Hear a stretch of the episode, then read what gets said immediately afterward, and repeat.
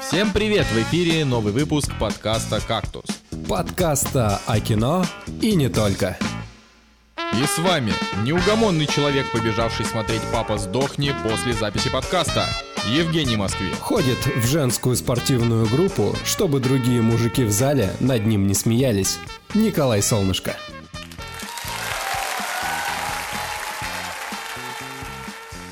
Сегодня в «Кактусе».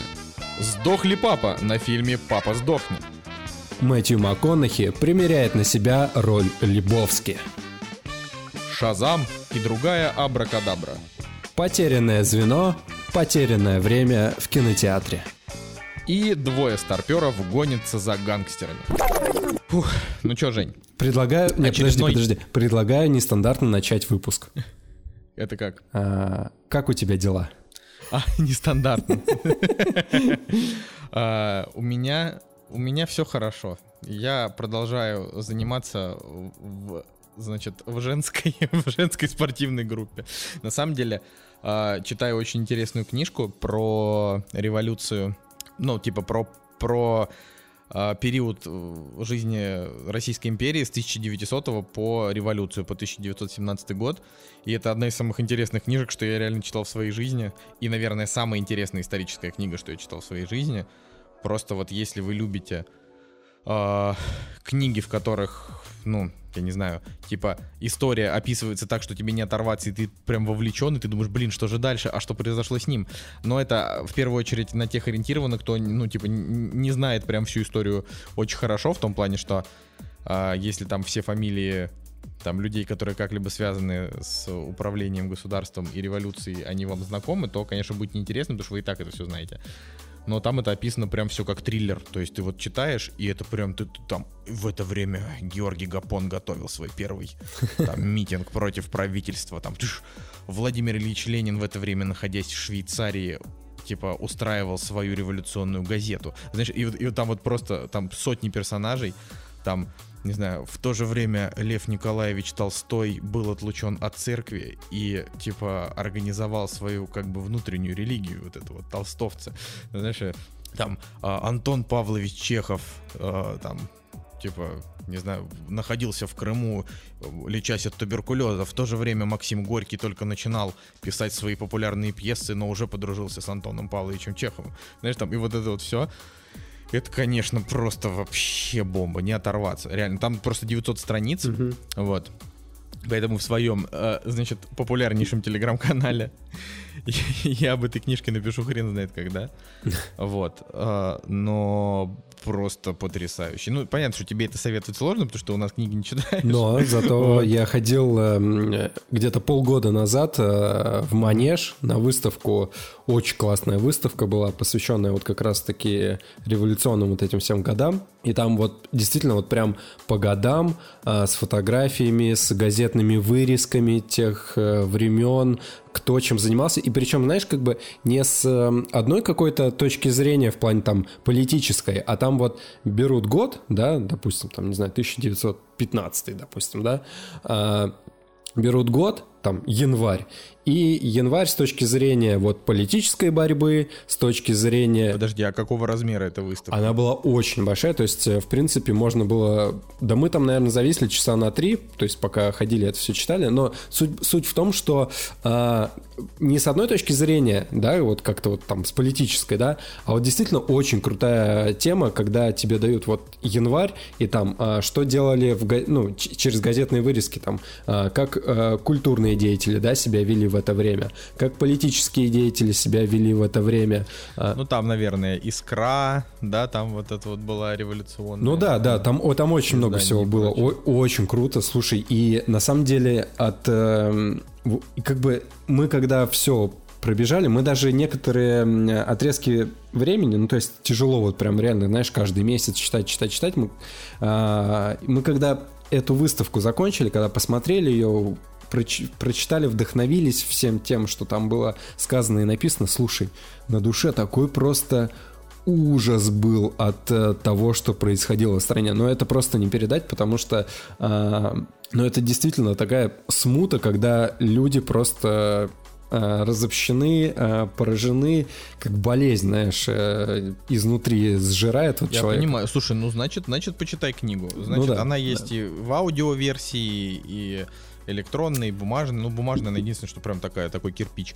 Но э, это вот как раз, когда тебе подают в очень легком, удобоваримом формате э, историю таким образом, что тебе это читать, то есть ты это читаешь, как будто бы как будто реально читаешь какой-то какой-то остросюжетный триллер, только это реально происходило. И там причем он и главы так тоже завершает, то что там какой-нибудь переломный момент, и ты думаешь, блин, вот это жесть, вот это реально было в жизни. Ну да, да, да. Ой, Так и, да, и, сам, такая и самое история. забавное, что мы потом... а, ты как просто ты выходишь на улицу, и ощущение от того, что это все происходило, на самом деле э, не так давно, блин, ну реально сто лет назад, вроде бы пару поколений всего, Ну, сто лет назад это как бы, грубо говоря, э, это еще недавно умерли те, кто это застали да, прям да, да. И, короче, реально у меня вот э, тогда волосы дымом стали от того, что я действительно прочитал, осознал и так далее. Просто э, кино, вот если сейчас там, знаешь, там Троцкий выходит какой-нибудь сериал или, а, не знаю, там... спа- Ну, вышел, вышел. Ну, вышел, сериал, да, в смысле, да. Уже А, там, не знаю, спасти царя или еще какая-нибудь хрень. И там все так, э, типа, да, может быть жестоко, но ты как бы смотришь на это, и по кино не особо как-то колышет вот, вот эти все проблемы. Что там происходит, кого-то там убивают, ну так, знаешь, типа какие-то... Короче, через кино почему-то я вот не, не прочувствую вот эту вот трагедию просто, которая со страной произошла. А вот, э, да, действительно, через выставку было э, намного все это жестче. Ну ладно, это все такое. Ну, я говорю, про- прочитаешь, тебя еще больше вскроет, потому что там же вырезки из дневников Николая II, например, когда убили премьер-министра страны, и он такой, дошли тяжелые новости, э, убили премьер-министра страны. Сегодня с Александрой Федоровной обедали там ягненком. Ну, ты понимаешь, да? Он, он, он вообще, типа, Николай II, он был такое ощущение, как будто у него какой-то свой мир, знаешь, вот, в котором он все глубже и глубже запирался и вообще. Ну ладно, это на самом деле, конечно, не Да, кактуса. да. Вот, да. А, ну, это мы любим, знаешь, я вот переслушиваю иногда наши прошлые выпуски, чтобы ну, там, посмотреть качество звука, чтобы понять, насколько это вообще интересно, неинтересно. А, и мы, мы реально очень долго в прошлый раз разговаривали про мой спортзал. Настолько, что я даже подумал, блин, ну come on, нахрена, это же полная дичь. Между прочим, с нами в этот раз снова нет Николая Цигулиева, потому что вот буквально сегодня, в тот день, когда мы записываем, он там а, бороздит каналы Венеции. Ты, ты бы не сказал, никто бы даже не заметил. Что ты вот вспоминаешь? Да, конечно. Надо будет его позвать, да, к нам в гости в следующий раз. Ой, слушай, ну, блин, это, конечно, это, угарно. Вот я говорю, на какой-нибудь из выпусков я вот не приду, никто, ни, ни, ни, ни, ни один человек не напишет. Типа, блин, а где солнышко? Все таки фух, слава богу, он свалил. Ой, ладно, ну вообще, на самом деле, у нас выпуск должен быть очень интересный, потому что мы просто очень много всего посмотрели, а это, как правило, как правило, делает выпуск интереснее процентов на 50. как мне Прям овер дофига чего посмотрели. Тем более даже есть Да. какой-то материал, который мы даже решили, что на следующий перенесем, чтобы не Да, да, растягивать. да, да, да. Вот. А, ну, а у тебя-то как Ну, дела? Да неплохо, кстати. В принципе, Как твоя черная полоса, про которую ты рассказывал? Она хоть немножко белеет? да, Полоса. да, да. Белеет так же, как э, улицы Парус. Петербурга, которые покрываются снегом в апреле.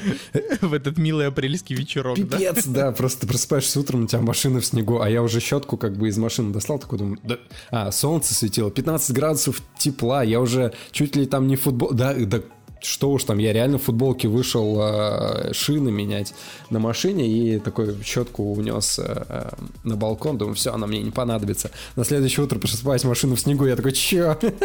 Че за жесть? Не, так в целом, э, в целом все неплохо, прям жизнь бьет ключом. Кино, реально, мы столько фильмов посмотрели, что прям, прям, я горжусь этим. Слушай, ну, это хорошо. Да, и, не, подожди, столько фильмов посмотрели, и самое забавное, что не посмотрели Шазам. Ну, как ты не посмотрели? Я-то Ну, ты посмотрел, Шазам. да. А, ну да, если, Да ты если, если ты посмотрел посмотрел, «Шазам». то значит ты кактус Значит, посмотрел, да. Значит, кактус посмотрел, да? Слушай, тут знаешь, это интересная новость. ну вот первое, что я хотел сказать. А, сейчас, секунду. Вот, а, значит, первое, что первое, что я хотел сказать, это то, что а, вот сегодня я там буду рассказывать про один из очередных фильмов Netflix, который удалось глянуть. И знаешь, так помнишь, я рассказывал про украинский сериал "Слуга народа" с Зеленским, где он играет президента, как раз. Да, да, да, да. да. А сейчас еще то, что он выиграл еще первый тур, то есть вот это все. Короче, "Слуга народа" появился на Netflix. Вот, это прям забавно. Но он там идет э, чисто, то есть там без озвучки, только сабы. Ну, то есть там оригинальная озвучка, это ага. какой русско-украинский, то есть там больше, по большей части русский язык, но некоторые персонажи говорят. Забавно, потому что американцы же не любят сабами смотреть, э, ну, судя по тому, что я слышал. Слушай, ну, может быть, они не любят, но э, дублировать типа с, как бы сериал, который сомнительно будет ли сильно популярен. Просто я, я, я короче, я на самом деле я изучил этот вопрос. А, сейчас сяду поудобнее и все вам расскажу. Значит, а, изучил этот вопрос и прочитал несколько рецензий на английском языке на как раз на этот сериал. Uh, не то чтобы я прям очень интересуюсь судьбой Украины настолько, чтобы прям это, и судьбой там Зеленского, и их сериала, просто это прецедент. Я точно так же с удовольствием там и почитаю рецензии на русские сериалы, просто мне пока они на Netflix как-то не выпадали. Пишите в комментариях, какие там русские сериалы на Netflix есть, я, не знаю, расскажу об этом в следующем выпуске. Вот, э, я решил прочитать рецензии на, ну, там, американской прессы, популярные на этот сериал, и они прям хвалят его, то есть говорят, что, э, ну, там, грубо говоря, цитата, что, э, несмотря на то, что это исключительно украинская история, и то, что в ней рассказывается в первую очередь понятно украинцу, она довольно открыта для понимания абсолютно всеми людьми, то есть интернационально, и рассказывает о такой небольшой утопии, к которой, типа, они стремятся. Ну, то есть, на самом деле, это, это и есть, как бы, сам по себе сериал. Он же не агрессивный политически. То есть, там нет никаких громких высказываний ни в сторону России, ни в сторону Америки, ни в сторону национализма, ни в сторону... Ну, понимаешь, да? То есть, там просто о том, mm-hmm. что пришел чувак и борется с, борется с коррупцией э, и с олигархами. Ну вот, по большей части там, ну, там ничего и не происходит. Ну, звучит э, на самом деле так себе. Я на самом деле, знаешь, о чем подумал? О том, чтобы Netflix, на самом деле, и сейчас Amazon, и что у нас там еще, они на самом деле все чаще и чаще ну, новости появляются о том, что они берут какие-то российские сериалы, да, в себе э, в репертуар. Я подумал, ага. и раз они вот такой старый сериал взяли, ну, типа, «Слуга народа», ну, я думаю... Так они вроде и метод брали. Вот я сейчас не помню точно, но вроде метод. Короче, им надо взять классику вообще. Пусть берут улицы разбитых фонарей. Вот это будет вообще топ вообще. Там, там же Козловский, да, там же Козловский был в одной. Come on, это же да. Козловский. Где, подожди еще раз, в, в, этом? Слушай, ну там Козловский сколько лет назад-то был, там в основном эти Ларин и Дукалис. Но он убил Дукалиса. Спойлер, если кто не знает. Кто, Ларин убил Нет, Дукалиса? Козловский Нет. убил Дукалиса, по-моему, если я не ошибаюсь. Не могу. Короче, он там гранату типа что... кидал. И, и, и самое смешное, знаешь что? Когда я был мелкий, я смотрел эту серию, и я такой, Воу, ничего себе. Но ты тогда как бы не понимал, что это Козловский. То есть для тебя это какой-то no name просто завалил этих любимых чуваков, и ты как бы, ну окей, ладно. А сейчас ты понимаешь, что это был Козловский. Нет, на самом деле, улицы разбитых фонарей, а, убойная сила, бригаду пусть возьмут, кстати, бригаду, ничего, сериал, я думаю, что у него там оценочки будут большие. Так что есть из чего выбрать. Слушай, вот интересно, значит, э, Netflix купил в начале января э, купили российский сериал «Лучше, чем люди». С, э, судя по всему, если я правильно понимаю, это с Паулиной Андреевой в главной роли. Mm-hmm. Вот. Это любовница Бондарчука, которая тоже в методе играла. Вот. Там вот, и написано, что раньше частью библиотеки сервиса стали шоу «Метод», «Мажор», «Троцкий» и мультсериал «Маша и Медведь». Все, все для меня как бы Вопрос ну ладно, да, дальше а, ты чего ходить? Смотри, вон, да. на новость на нашем любимом сайте Amazon пополнил свою видеотеку двумя сериалами от РЕН-ТВ. Это какими? А, там есть... Э, Или это новость с 1 апреля? Трехсезон, трехсезонная фэнтези «Тайный город». И второй — это драматический боевик «Отцы». И в, в, судя по фоточке, в одном из них играет... О, господи, как его зовут-то? Не знаю. Забыл, как этого чувака зовут. Ну, не суть. Короче, взяли у РЕН-ТВ сериал. То есть, если бы мне об этом сказали лет пять назад или семь, я бы как бы у виска на самом деле покрутил. Да это и сейчас звучит диковато, да. честно Осталось говоря. только у ТВ-3 Нет. еще права на что-нибудь выкупить. Слушай, ну вообще вот, если так подумать, и у Метода, и у Мажора, и у Троцкого высокие рейтинги, вот. А, а Маша и Медведь это один из самых популярных, э, если не самый популярный канал в Ютубе в России по количеству просмотров. Так он же, он же еще и в книгу рекордов Гиннесса зашел как э, что-то там миллиард просмотров у какой-то серии. Ну, вот, тем более. То есть, э, на самом деле, ну, как бы Netflix, э, Netflix, видимо, решил типа таким образом познакомить и... Не, вообще, они, они молодцы, потому что на Netflix же есть очень много европейских всяких сериалов, которые тоже людям заходят, это же э, не обязательно не обязательно должно быть именно американское. Ну, короче, клево. Вот. У меня еще была новость, которую там в конце уже не обсудить, потому что у нас и так фильмов будет полно. А, вот ты заметил, что Бри Ларсон выглядит по-разному в Капитане Марвел и в Мстителях в трейлере? Да я не смотрел Капитан Марвел. Подожди, ты еще еще не посмотрел? Не, я, я не посмотрел Капитан Марвел и... Господи боже. Я, кстати... И Мстителей тоже не собираешься не, смотреть? Мстителей... Мы, у нас, кстати, дискуссия пошла, что э, скорее... Не, ну вам обязательно надо посмотреть Капитана Марвел, если, если, ну, то есть каким бы он тебе не казался, его надо глянуть, чтобы получить полное впечатление от Мстителей. Ну, придется, да, придется. Ну, да, даже не суть, на самом деле. Я тут а, недавно осознал, что Бри Ларсон играла в «Перестрелке», которую мы с тобой смотрели. Да, и да. как бы мне на нее вообще плевать. Ну, вот с колокольни кто там играет в «Капитане Марвел», как бы... Но я просто осознал то, что она играла в «Перестрелке», и понял, что она в перестрелке меня подбешивала. И я такой, угу.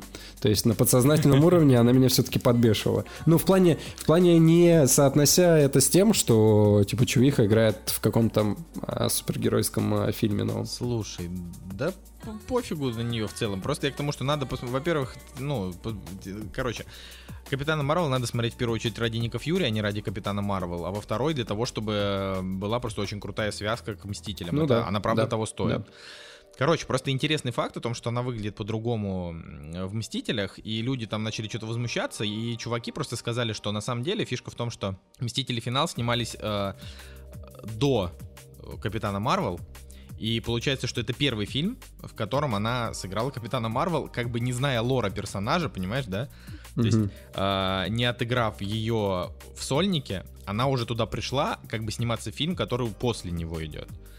Вот, и, соответственно, э, она просто... И они, типа, дали ей свободу выбора, как она будет выглядеть. И они также сказали, что, например, прическа и цвет волос там Скарлетт Йоханссон тоже выбирала она, длину бороды Капитана Америки тоже выбирал там Крис Эванс, вот, и так далее. Поэтому она такая немножко накрашенная там с прямыми волосами в Мстители Финал и совсем по-другому выглядит, э, в общем-то, в сольнике. Но тут просто интересно именно то, что сам факт того, что очень прикольно, когда актер, э, даже если это Бри Ларсон богопротивная, да, э, очень прикольно, когда актеру, знаешь, приходится играть типа сначала в сиквеле, ага. а потом, ну, понимаешь, да, то есть именно для нее, для нее, как бы получается, что э, типа она сначала отыграла в продолжении истории, а потом в ее ну начале. да, временные рамки. Э, ну, Но да. при этом даже не типа, знаешь, как вот сначала во второй части, а потом в первой, а вот именно как а, она принципиально, она отыгрывала роль персонажа, с которым уже произошли события, в которых она снялась только там какое-то время спустя. Вот. Ну, то есть это, это просто меня, меня прям увлекла сама эта идея, подумал, что это типа, ну не знаю, на, в общем, на мой взгляд, это довольно прикольно. А, то есть э, такая необычная такая история. Ну да, да. А, чё, пошли с тобой по премьерам. Погнали. Вот и они! Премьеры недели! Так, у нас премьерный день, 11 апреля 2019 года. Кстати, Женя, проверь запись. У нас, знаете, какая история была в прошлый раз? Ох, я не помню, рассказывали? Не, мы ее не рассказывали. Тогда же. Короче, история такая, то, что мы записывали выпуск, и я рассказывал про я рассказывал про хищника, и у нас была очень большая дискуссия. То есть а, ребята сначала до этого рассказывали про фильмы, я как-то с ними э, контактировал, там какие-то вопросы задавал, еще что-то. Не, не очень много, но все равно контакт во время их монолога был. Вот. И, соответственно, я рассказывал потом, я начал рассказывать про хищника, и э, потом ребята перешли на фильм «Тройная граница». И во время того, как они уже начали рассказывать про «Тройную границу», я такой думаю, блин, дай-ка я проверю свою запись. Открываю, а у меня какая-то ошибка выскоч... выскочила. И я понимаю, что э, последнее, на чем сохранилась запись, это фраза где-то в начале, когда ребята рассказывали про «мы». То есть э, контакт полностью, диал... не... некоторый диалог на «мы» порезался, пропал, и все, что я говорил про хищника, тоже, короче, пропало, мягко говоря. Это просто, да. И, и второй раз мы уже как бы воспроизвести это не смогли, поэтому поговорили просто про него немного. Да, совсем чуть-чуть. Но, но вы просто должны да. понимать, что хищника я там в первый раз размоб... разбомбил просто дико. Ой, да, это просто вообще, это тебе, это тебе, Женя, карма, потому что это нормальное кино. Чё ты нагнал? Ладно. Короче, премьерный день у нас 11 апреля 2019 года. И главная премьера этой недели — это «Хеллбой» Нила Маршала с Дэвидом Харбором. Вот. Да. Я просто не знаю, ну типа, да. хочется. Ну, Жека, ну я просто не понимаю, почему ты его не ждешь. Но это же Нет. просто... Это, это после «Мстителей» главная премьера месяца. Вот сначала идут «Мстители», потом «Хеллбой», а потом я «Шазам». Я жду «Хеллбоя». Я просто... У меня есть подозрение... Короче, здесь 50 на 50. То есть... Э, Воз, возможно, то, что это будет дикий трэш и штампованный, штампованный проходняк, вот. Либо, либо Lionsgate могут, короче, дать полную свободу действий и как бы получится нормальное пацанское кино. По трейлеру непонятно, то есть реально я вот пока ставлю 50 на 50, э, не могу однозначно сказать, что из этого получится. Я буду просто дичайше рад, если будут э, какие-нибудь э, металл-запилы, трэш, клевые кровища, маты и так далее. То есть Слушай, я это ну, люблю. Говорю, после последнего ролика, именно не последнего трейлера, а там последний ролик на минуту, в котором там показали, ну, типа, уровень рейтинга R. Короче, угу. ты, наверное, его не смотрел. Не, не, я все смотрел а, трейлеры. Ну вот самый да, последний, самый последний. который. Вот когда там показали уровень рейтинга R с этими просто разрубаниями на куски, я подумал, блин, вот это будет вообще просто мясо. вот. Но меня беспокоит, что фильм выходит уже как бы вот. Вот. Э, mm-hmm. То есть вот мы, мы записываем, и он выходит вот завтра, mm-hmm. да. А, и у него все еще нету метакритика и томатов. То есть, come on, ребятушки. То есть понятно, что когда вы будете это слушать, уже будет понятно, провал это или не провал, уже будет там критика а, и так далее. Но пока что-то, то есть вот когда обычно оттягивают до конца, значит не очень уверены в своем кино. Mm-hmm. Вот. А судя по трейлерам, тут ну не в чем быть неуверенными. Должен быть просто хитяра, ну типа кровища, там кровища, маты, там я не знаю, острые шуточки, что что может пойти не так. В общем, я у меня к этому фильму, к сожалению, к огромному, очень завышенное ожидание, поэтому я прям дико боюсь разочароваться. Я уже чувствую, как на следующей неделе я такой буду, блин, Хеллбой это проходняк. Ну, у него есть реально клевые плюсы. То есть мне дико нравится все, как выглядит. Э, ну, короче, мне нравится постер. Он реально крутой. И вообще все промо-материалы у них, э, за исключением вот первых трейлеров, то, что то, что сейчас вот идет, реально постеры, баннеры, они яркие, они клевые, они вот красочные такие. И мне все это, вот это мне все дико нравится. Но опять же, блин, вот какой-то актерский состав у меня под вопросом.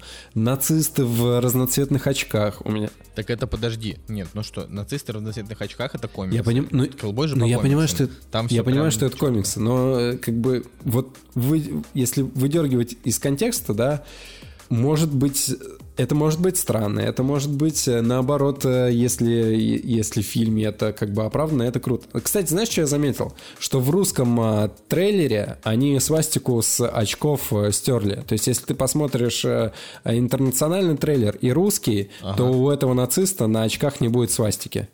в русском. Ну, слушай, это просто потому, что у нас это незаконно. Не, в ну, плане, в кинотеатре это покажут, но в рекламе. Ну, в общем, да, как бы такие вот, нравится такие маленькие мелочи находить. Ну, короче, слушай. не знаю, мне кажется, я, знаешь, за что рад, кстати? Я рад за то, что Мила Йович э, все еще появляется в э, крупных проектах. Э, все еще не только в фильмах своего мужа. Да, да, да, да, потому что, блин, у нее реально, у нее есть талант, но она, это, короче, женский, женская версия, не знаю, Николаса Кейджа. Вот они бы могли идеально вписаться в, как, в каком-нибудь проекте вместе.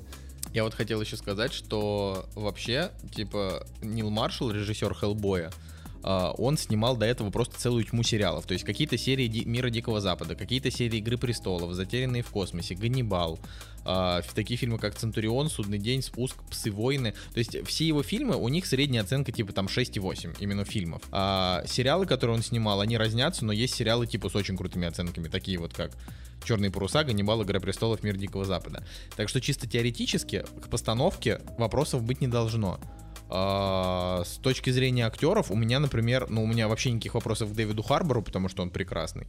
Вот. а, К Миле Йовович у меня вопросов нет, она просто мне не то чтобы очень нравится, но она играет в целом хорошо. А все остальные, да, они же там наверняка... А, ну и плюс там играет супер крутой Йен Макшейн. Ну, это вот этот... Господи. Да, чувак Как- как из для меня он- э, Джона Уика. Это да, чувак из Джона Вика, из тоже там сериала «Американские боги» для меня, но вообще его там, а, ну, он, он, он, в общем, много где играл, он довольно, а, как бы это сказать, довольно такой колоритный, и вот мне кажется, что, да, кстати, «Черную бороду» он играл. Ой, ужасная, вообще ужасная версия была пирата. Короче, на самом деле, Да нормально. на самом деле еще э, почему вот у меня 50 на 50 в плане ожиданий. Если на состав посмотреть, да, Нил Маршалл, ну, вроде как бы вопросов не, не вызывает, да, какие-то, да, ну, «Игру престолов» снял, да, круто. Ну, какие-то... Да я же тебе говорю, ну «Мир Ну да, «Мир Запада», Дикого «Игра Запада». престолов», это, это к- крупнобюджетный Но нужно сериал. смотреть, какие серии он снял, да. Ну, ладно, не суть, как бы сериал э, плюс-минус, окей. А, нужно смотреть, кто дальше, на самом деле, вот оператор. Оператор до этого э, снимал э, второстепенный шлак по большей части. То есть у него там оценки 4, 4, 5, 4, 4, там Снайпер 4, Посланники 2, там Красная фракция. Ну, короче, какие-то фильмы, о которых мы никогда не слышали и, скорее, Тут скорее всего, не услышим.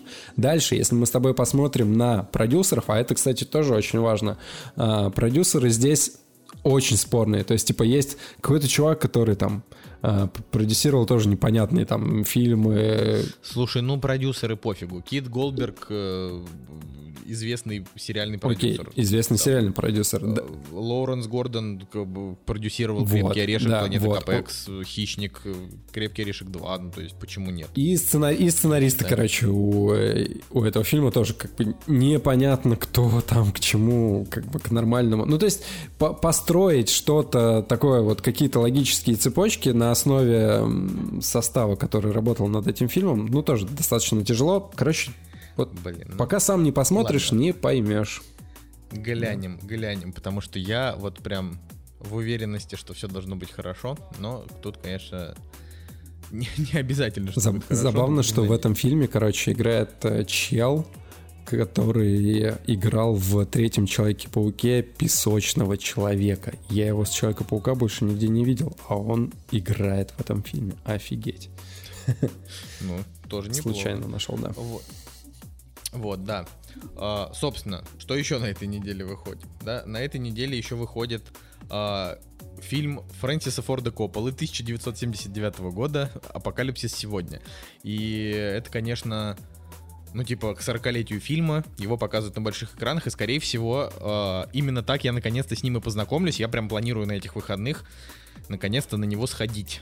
Вот. И планируешь ли ты? Ну, мне кажется, Жека, вот тебе тоже надо на него сходить. Это же, в конце концов, типа, один из самых культовых фильмов вообще в мире. Да, да, да. Слушай, судя, На большом Судя экране. по оценкам на кинопоиске, никто из нас э, его не смотрел. И, блин, это очень странно, потому что у меня как раз был период, когда я смотрел э, фильмы на тематику э, Вьетна- Вьетнама, Вьетнама. да, и «Апокалипсис сегодня» я просто скипнул, потому что я в какой-то момент там, посмотрел три фильма подряд, и мне этого хватило, я такой, ладно, все, ставлю на паузу. Хотя «Апокалипсис сегодня» был у меня в папочке, который нужно посмотреть.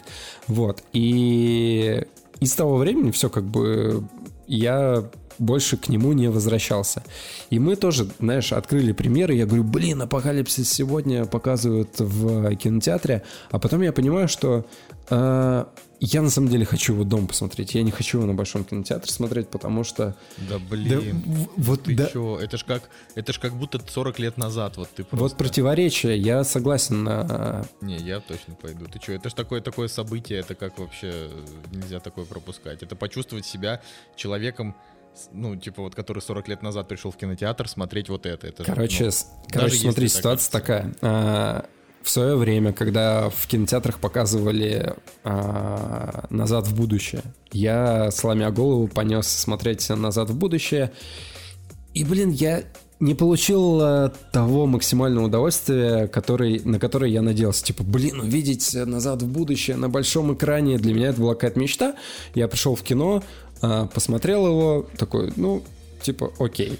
Дальше, потом я смотрел Линча на большом экране, потом, э, да, короче, куча всяких ретроспектив было, которые я смотрел на большом экране, и я от старых фильмов на, не получал э, удовольствия. Вот почему-то по атмосфере старые фильмы мне нравится смотреть либо, вот, короче, либо дома, либо, знаешь, в каких-нибудь барчиках проходят киносеансы, где а, на небольшом таком типа проекторе показывают э, кино. И вот там как-то атмосфернее старое кино воспринимается. Не, не знаю, с чем это связано, вот лично у меня так. Поэтому апок- то, что его показывают на больших экранах Апокалипсис сегодня, это круто, потому что а, я даже не знаю, что более культовое, то есть эм, Первый крестный отец или Апокалипсис сегодня у Фрэнсиса Форд, Форда Коппола. Ну нет, крестный отец, конечно. Крестный отец же он типа там входит, постоянно занимает первые места, типа в лучших фильмах в истории кино, вот это все. То есть в плане, с точки зрения культовости, все-таки, наверное, крестный отец. ну, Но да. Апокалипсис сегодня просто самый культовый. Нет, просто видишь, а у Апокалипсис сегодня сложно сказать, что это, например, самый культовый фильм про Вьетнам, потому что есть еще цельнометаллическая оболочка. отстой.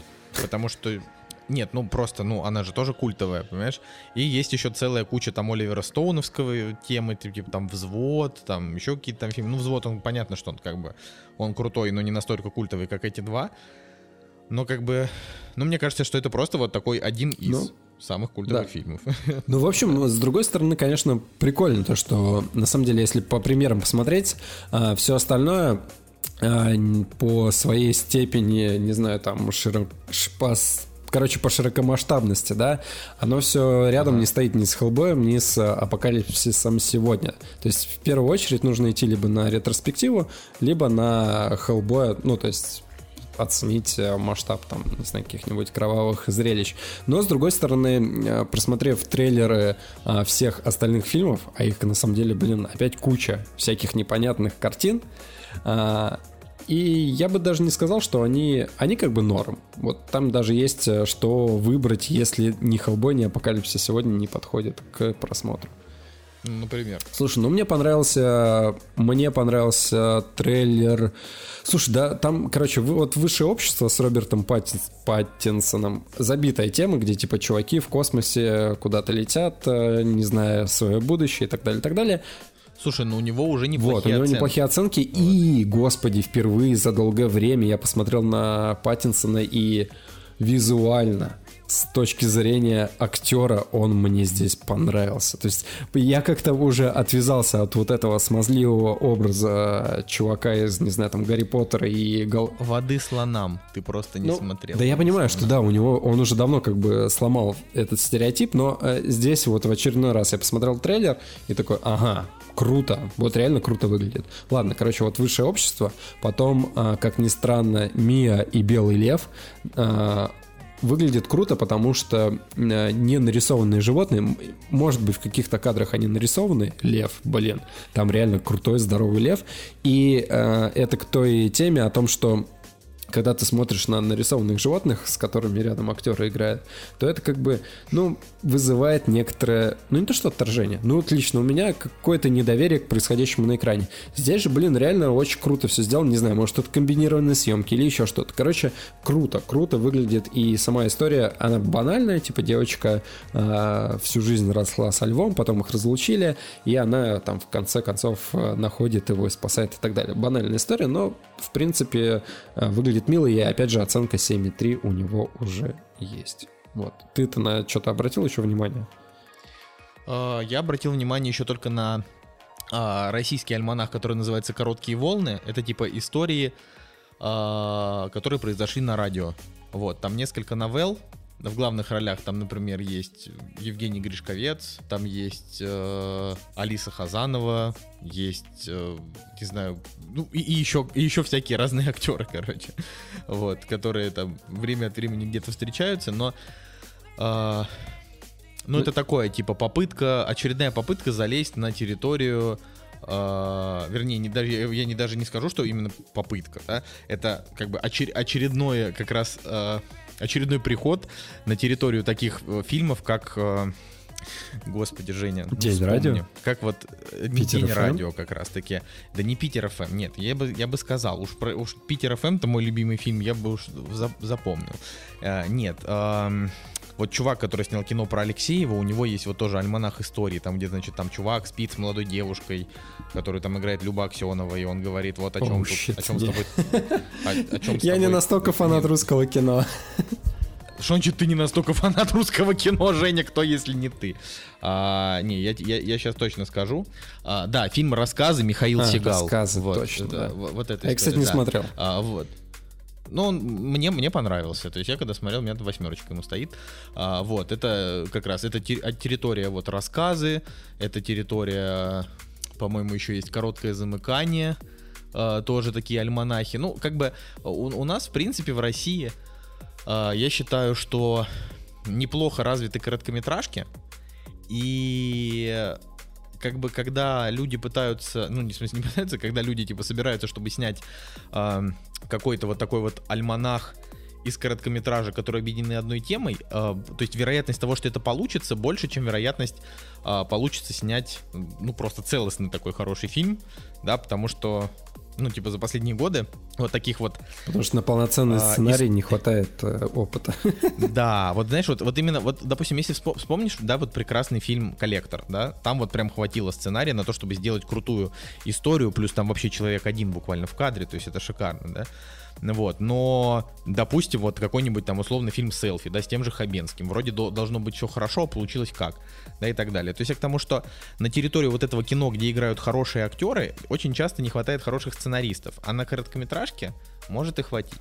Поэтому я его, конечно же, в кино смотреть не пойду, потому что, а, ну, потому что на этой неделе как бы Hellboy и Апокалипсис сегодня, но если бы не было этих двух фильмов, да, то третьим я бы пошел на этот. То есть э, я бы подумал, ну да, типа, что бы не сходить, это просто филгуд кино. Я люблю филгуд кино. Good кино. Ладно, есть еще на самом деле пара интересных моментов. Короче, выходит э, казахстанский фильм, казахстанский, да, казахстанский, короче, фильм, который называется «Бизнесмены». Я посмотрел его трейлер, там есть парочка русских актеров, типа Константина Крюкова, но не суть, не суть, короче. Я смотрю трейлер, такой думаю, ну, как бы, да, красивая картинка, там что-то, чуваки, бла-бла-бла. И я еще такого не встречал. А может, и встречал, но внимания не обращал. Короче, идет трейлер, и знаешь, а, иногда пишут, типа, лучшее кино современности, журнал там Infinity Empire, там, пф, там, вы точно разорвете шаблон внутреннего осознания от того, что вы увидели, там, пф, там, не знаю, магазин собака.ру. Здесь, короче, было, знаешь как, А, там, идет трейлер, идет трейлер, тоже какие-то титры, и потом оценка на MDB 8,2. Пф. И я такой, чё? Они вставили в трейлер, э, типа, оценку на MDB. Такой думаю, ладно, дай-ка я чекну. Захожу на MDB, там есть оценка, ну, короче, там типа 8.1, оценок 7 штук. Ну, типа, чё это такое вообще, ребята?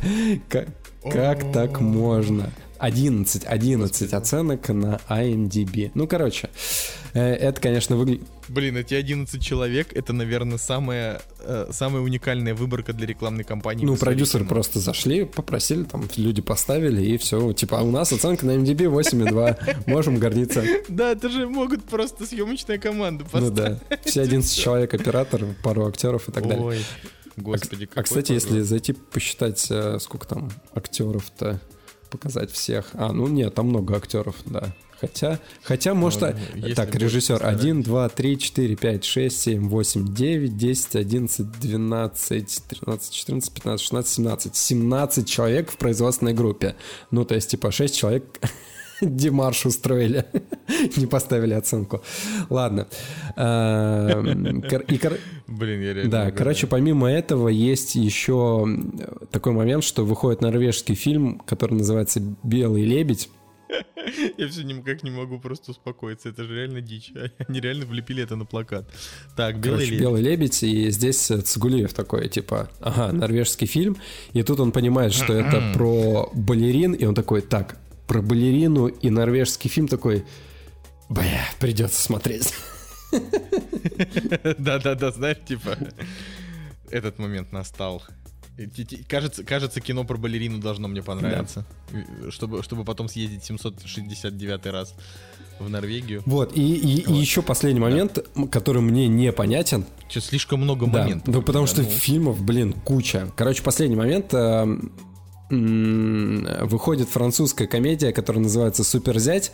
И смотри, фильм выходит в отечественный прокат. Он заявлен, да, то есть у него есть прокатная компания какая-то. У него есть даже постер, который на русском языке. Но на кинопоиске нету русифицированного трейлера. То есть ты, ты заходишь такой, думаешь, ага, хочу посмотреть, но ты смотришь трейлер на французском языке даже без субтитров. Типа, ребят, вы... Ну, я просто даже не понимаю, на что надеются прокатчики в таком случае. Я думаю, что прокатчики, они просто хотят слить фильм «Дом мстителей». Понимаешь? Инвесторы ругаются. Хотя, вот я честно скажу, э, вот честно скажу, я просто посмотрел все премьеры до, э, значит, э, до «Мстителей». А «Мстители» — это, получается, последняя премьера месяца, да, потому что он 29-го — это понедельник, а четверг — это уже май.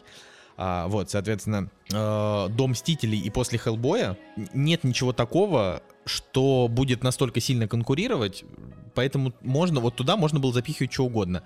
Вот в эту неделю, ну, очень не, недальновидно вообще запихивать что-либо. То есть вот, вот правда, грубо говоря, э, я бы даже, ну, типа, какой-нибудь фильм сверхъестественное, вот этот вот, да, Канада 5,2, я бы его запихивать не стал, потому что, ну, ну, типа, уже есть про сверхъестественного Хеллбоя, зачем еще сверхъестественное? Вот, ну, вообще, да, то есть вот э, суперзять, я не- на кого это рассчитано, то есть как бы, зачем суперзять, когда, когда какой-нибудь Когда есть апокалипсис Не знаю, сегодня. домовой, да, в конце концов, я Ой, не да. знаю. Фу, ладно. Да, да просто что угодно. Да, я просто говорю, вот когда мы будем обсуждать премьеры следующей недели, мы вот будем... Потому что, вот смотри, на следующей неделе выходит всего 7 фильмов. Понимаешь? А на этой неделе их почему-то решило выйти 3, 4, 5, 6, 7, 8, 9, 10, 11, 12, 13, 15, 16, 17, сколько. Понимаешь? А на следующей неделе меньше. Чем думали? Я говорю, я не понимаю. Можно же просто было сдвинуть, и тогда все Ну, будет хорошо. Но окей, да. это, это как бы их собственное дело, нам плевать, как бы мы тупые мейнстримщики все равно будем смотреть только только всякое дерьмо. Ну хотя ты, я уверен, посмотришь суперзятие, просто нам не признаешь. Не-не-не, я уже давненько, на самом деле, французские комедии в кино не смотрел. Это последний раз было года два назад, я даже не знаю, три, может быть, может, даже четыре, я, честно говоря, даже не помню. Последнее, что из французского я пытался посмотреть, на самом деле, из комедии, это фильм с Жаном Дюжарденом, где он играл а, Лавеласа, а, который представлялся... м, Короче, он типа бомж был, но он а, так искусно пр- представлялся всякими там, не знаю, там а, рыцарем каким-нибудь, э, орденоносцем, не знаю, там военным и так далее, чтобы охмурить там а, а, богатых барышень, вот. Ну и, соответственно, он там в какую-то историю влип. Просто мне нравится Жар Дюжар... Твою мать. Жан Дюжарден. Ой. Вот, короче, он мне просто нравится, и я Позорно такой подумал, блин, ну надо посмотреть. И что-то вот даже и 20 минут как-то не осилил, потому что слишком уж, э, не знаю, артхаусно. Вот. Ну, короче, вот, и все, в принципе, с того времени и не смотрю ничего даже. Ну ладно, я думаю, что нам пора переходить к фильмам, потому что мы с тобой уже, уже разговариваем вообще с- 40 минут, а у нас с тобой еще 6 картин впереди. Так что, господа, запасайтесь, э, я не знаю, ногами по пути на работу, э, берите дополнительный перерыв на обед, что, что какие еще можно вещи, и готовьтесь слушать. Да. «Кактус» — подкаст о кино и не только. Да, на самом деле все, закончили с премьерами, но пока мы не стали говорить о том, что мы посмотрели, на самом деле, пока, Коля, ты вейпал ди- дичайше. Я успел посмотреть э, трейлер э, Люка Бессона, э, нового его фильма, который называется «Анна».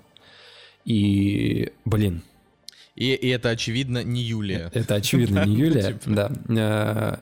Чуваку реально удается снимать кино про сильных женских персонажей. Вот, по-моему, он нашел свою стезю. Выглядит на самом деле как э, Джон Уик, только по-французски и с э, женщиной главным героем. Кстати, вот... Чувак, Джон Уик по-французски это Никита. Ну, это все из одной темы. Никита, Анна, это Люси, в принципе, если не брать то, что она там супер человек была. Вот, в принципе, вот видишь, все одно и то же. А, Невероятные приключения Адель, да, там еще Адель да. была.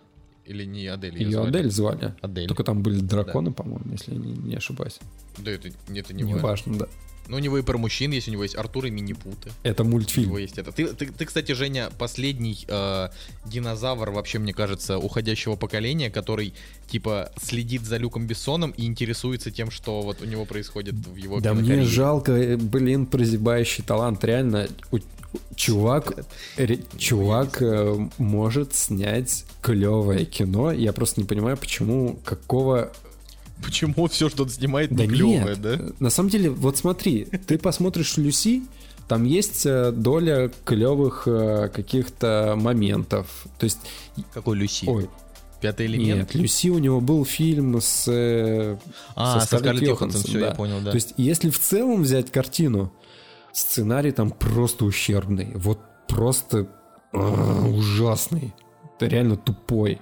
Но э, если брать по каким-то определенным сценам, боевка очень крутая. Визуально он очень круто сделан. А Маловиту, ну про Маловиту я уже тысячу раз говорил, он реально крутой, мне нравится. Даже если я бы, наверное, его сейчас посмотрел, я бы все равно, наверное, свое, вне... свое мнение не изменил. Типа себе. Ну давай так, мне нравится Валериан и город тысячи планет. Вот, а он мне ну... не нравится, потому что а, он а, дешевый, он сценарно просто там такие дыры. Он еще хуже, чем Люси сценарно. Не согласен. Да обычная фантастика, Ой. господи, просто детская. А, ну хорошо, и, ладно. В принципе, про Валериана мы уже говорили тоже тысячу раз. Да, вот. И, короче, просто посмотрел Анну сейчас, вот буквально. И опять же, если не брать э, сценарий, потому что пока непонятно, да, ну как, понятно, конечно же, о чем там, но непонятно, как в целом, да, эта история будет скроена. Ну, блин, вот опять же, я, см- я смотрю, я это уже тысячу раз видел, всех этих э, сильных женских персонажей от Люка Бессона, но, блин, мне все равно хочется это посмотреть. Короче, вот даже не знаю, что с этим делать. Ой, Женя, просто идти в кино, отдавать свои кровные 270 рублей за сеанс, вот, и, и смотреть. Что, да. что еще да. можно? Ну, так давай, начинай.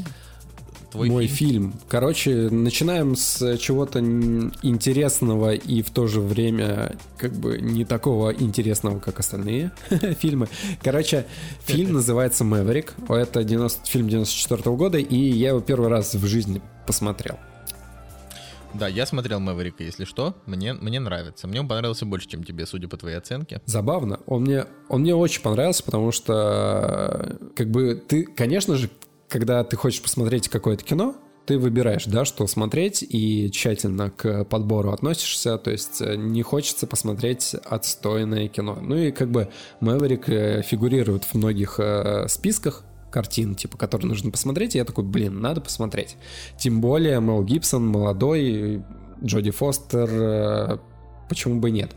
И когда я посмотрел картину, очень круто, то есть у него есть... Э, я бы не удивился, если бы этот фильм э, снимал Шьямалан, потому что столько сюжетных поворотов, конце, что ты такой, вау, сюжетный поворот, потом, вау, еще один сюжетный поворот, потом, вау, еще один сюжетный поворот. вот. Они, конечно, не такие изобретательные, как у Шьямалана, когда ты такой прям, типа, чё? Вот. Э, потому что, ну, в принципе, догадываешься, да, что здесь может быть что-то не так, здесь тоже, возможно, что-то не так. А, но фильм крутой, фильм крутой атмосферой, потому что Мэл Гибсон тащит реально вот, вот просто. Да даже все актеры, которые здесь есть, они на себе тащат действительно всю картину, атмосфера э, на них держится, да, какие-то ухмылочки, улыбочки, фильм легкий, смешной, азартный, что, что вот мне прям очень нравится, я люблю азартные фильмы. Э, да и он, в принципе, до конца держит напряжение, но Почему у меня 7 стоит, хотя у фильма оценка 8 на кинопоиске, и у моих друзей типа оценки 10, 8, у него номинация на Оскар, ну и вообще типа он как бы топ. Мне дичайше не понравилась середина. То есть середина с э, индейцами и русским царем. А, господи.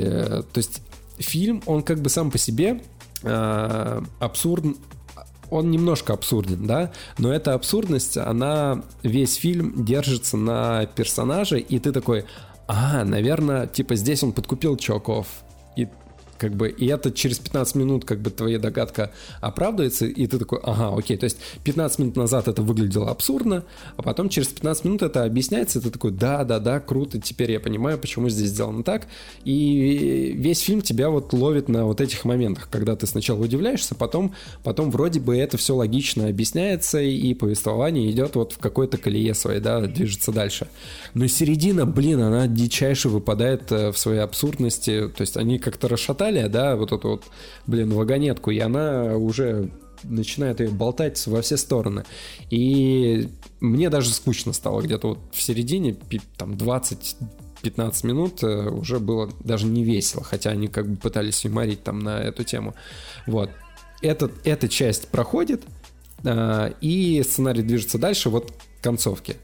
И развязка, да, интересно. То есть э, там о чем фильм? О том, что чувак собирает 25 э, тысяч долларов э, взноса, чтобы участвовать в первом крупном турнире по покеру, который проходит на корабле, и там собираются все самые крутые чуваки, которые играют в покер. Вот. Ну и, соответственно, а у него не, не хватает трех тысяч, то есть у него там 22 тысячи есть, и он и ага. он пытается собрать оставшиеся бабки. Ну и, соответственно, а, весь фильм а, о том, как он собирает эти деньги, да, и во что эти приключения его в... куда они его заводят. Интересно, короче, но вот э, середина, да, немножко подвисла. Но самое крутое то, что я на самом деле не читал а, синопсис, не смотрел трейлер к этому фильму, просто посмотрел постер и такой, окей, я скачаю, посмотрю. И было круто, когда ты, не зная вообще, да, там, кто играет в этом фильме и так далее, а, ты встречаешь здесь а, всякие пасхалочки, типа а, здесь появляется чувак из смертельного оружия, в ограблении он там был, uh-huh. грабил банк, и они пересекаются с Мелом Гибсоном, такие смотрят друг, друг на друга, как будто бы узнают, и дальше происходит какое-то действие. Ну, то есть этот персонаж исчезает, это был второстепенный персонаж, и ты такой, блин, они же, они же, типа, играли вместе в «Смертельном оружии». И потом, потом я узнаю, что, конечно же, и сам фильм снял Ричард Доннер, который и сам по себе снял «Смертельное оружие». И я такой, блин, круто. Потом в фильме я нахожу кактус, и, как, и там целая сцена была с кактусом. Да, ты уже вообще сумасшедший. Это было круто, короче, да. Потом я начинаю читать, что на самом деле это ремейк, ну даже как бы не ремейк, типа, по идее, это продолжение э, сериала. По-моему, это был сериал «Мэверик». А, ну-ка, скажите мне, сериал это был? Короче, в, когда-то давно был, э, был, да, сериал, сериал Мэври, который выходил с 57 по 62 год, и там, соответственно, играл Джеймс Гарнер, который и, и в этом фильме играет. И то есть, как бы, по идее, это и не ремейк, и Короче, такая интересная тема у этого фильма. В общем, прикольно. Я, на самом деле, вот и персонажами, и историей, и то, как это все связано во временных рамках, я, на самом деле, получил удовольствие от э, просмотра. Так что, если кто-то не видел, советую. Очень крутой, очень крутой фильм на один вечер потратить ну, там совершенно очаровательная Джоди Фостер. Да, Джоди, Джоди Фостер. Она, а вот она, кстати, уделывает... Ну, не то, что уделывает, она реально на одном уровне с Мелом Гибсоном находится. То есть один такой э, эксцентричный персонаж, который как бы своим обаянием, да, удерживает зрителя. И она, в свою очередь, вообще ни, ни, ни на грамм не уступает ему, да, и тоже как бы свой шарм, а, свое обольщение как бы вот вносит в картину. Да, ну, я, я так скажу, просто поддержав, что если ну, как бы, если вы являетесь поклонником творчества молодого Мэла Гибсона, а он снимался в огромном количестве э, приятных и культовых картин, то есть вот за что я вообще люблю Мэла Гибсона? Потому что он и молодой был прекрасный, и сейчас он тоже прекрасный. То есть вот, когда он был молод, э, там вышли, ну, просто, не знаю, десятки прекрасных фильмов, типа господи, Безумный Макс, Смертельное оружие, Храброе Чего сердце. хотят женщины, там, чувак. Эйр Америка, Чего хотят женщины, вот это вообще, я его там смотрел просто сто раз. А, да, там в конце концов знаки. А потом, да, там вот пр- произошла, значит, история, что он там, типа, немножечко расизма, не- немножечко плохих отношений с женой, персона нон грата, а потом вернулся и там бобер, веселые каникулы, знаешь, вот Ну и сейчас у а, него на самом деле вторая волна пошла. Да, даже на самом деле не важно, что, что он а, что он как актер, да, появляется на экранах. Мне на самом деле даже более интересно, как его как режиссера увидеть, Ну, он фильмов-то мало снял. Ну, то есть у ну, типа храброе там, сердце, чувак. Да, но имеет... Так нет, да у него все фильмы крутые. Ну, в том плане, там, и «Храброе сердце», и «Хра- «Страсти Христовы», «Апокалипсис» по соображениям совести. Они все как бы Ну, то есть, да, тут видишь, тут, стали тут культовыми, вопрос, э, монументальными, он, как, очень крутой. он да. круче как режиссер или как актер, короче. Вот. Я думаю, что он просто и в том, и в этом он хорош, но просто как режиссер его меньше, потому что он, ну, типа, снимает редко, да, выборочно. Вот. А как актер, э, ну, он просто хорош. Ну, наверное, опять же, вот в, в зрелости он лучше как э, режиссер. В молодости он лучше как актер, потому что он просто, знаешь, это вот как Чарли Шин. Чарли Шин в молодости красавчик и обаяшка. Сейчас Чарли Шин уже похож просто на, э, на кокаиненного с- старпера, и как бы радости уже, радости уже в этом мало. Да. Вот. э, А Мел Гибсон, он просто похож, э, ну, то есть он все еще хороший актер, но он же такой уставший очень. То есть у него такие такие уставшие глаза, он уже такой совсем посидевший, то есть вот... э, Но, но выглядит а в молодости он был такой равно. секси. Ну да, брутально. Ну говорю, но в молодости он был не брутально, а именно такой секси-чел, знаешь, такой вот типа девчонки любили, потому что он был просто, ну реально красавчик и, и т.д. Да, Ну, да. Так что, как бы, ну, ну, это круто, это, знаешь, это, опять же, это как там с такими прекрасными актерами, как Аль Пачино, да, который в молодости был один и играл одних героев, в старости уже начал играть других, и, и в том, и в том он одинаково хорош, просто, а, типа, ну, Аль Пачино почему-то попал вот в эту вот историю с плохими фильмами, и у него как, как-то вот, как это называется, избирательность, да, как-то прошла, может, деньги закончились, может, еще что-то, я уж не знаю. Ну вот, но в любом случае, я рад, что посмотрел Да, «Маврика». это был, Крутой не- фильм. это был неплохой выбор. Да, да, значит, э, моя история. Фильм The Highwayman.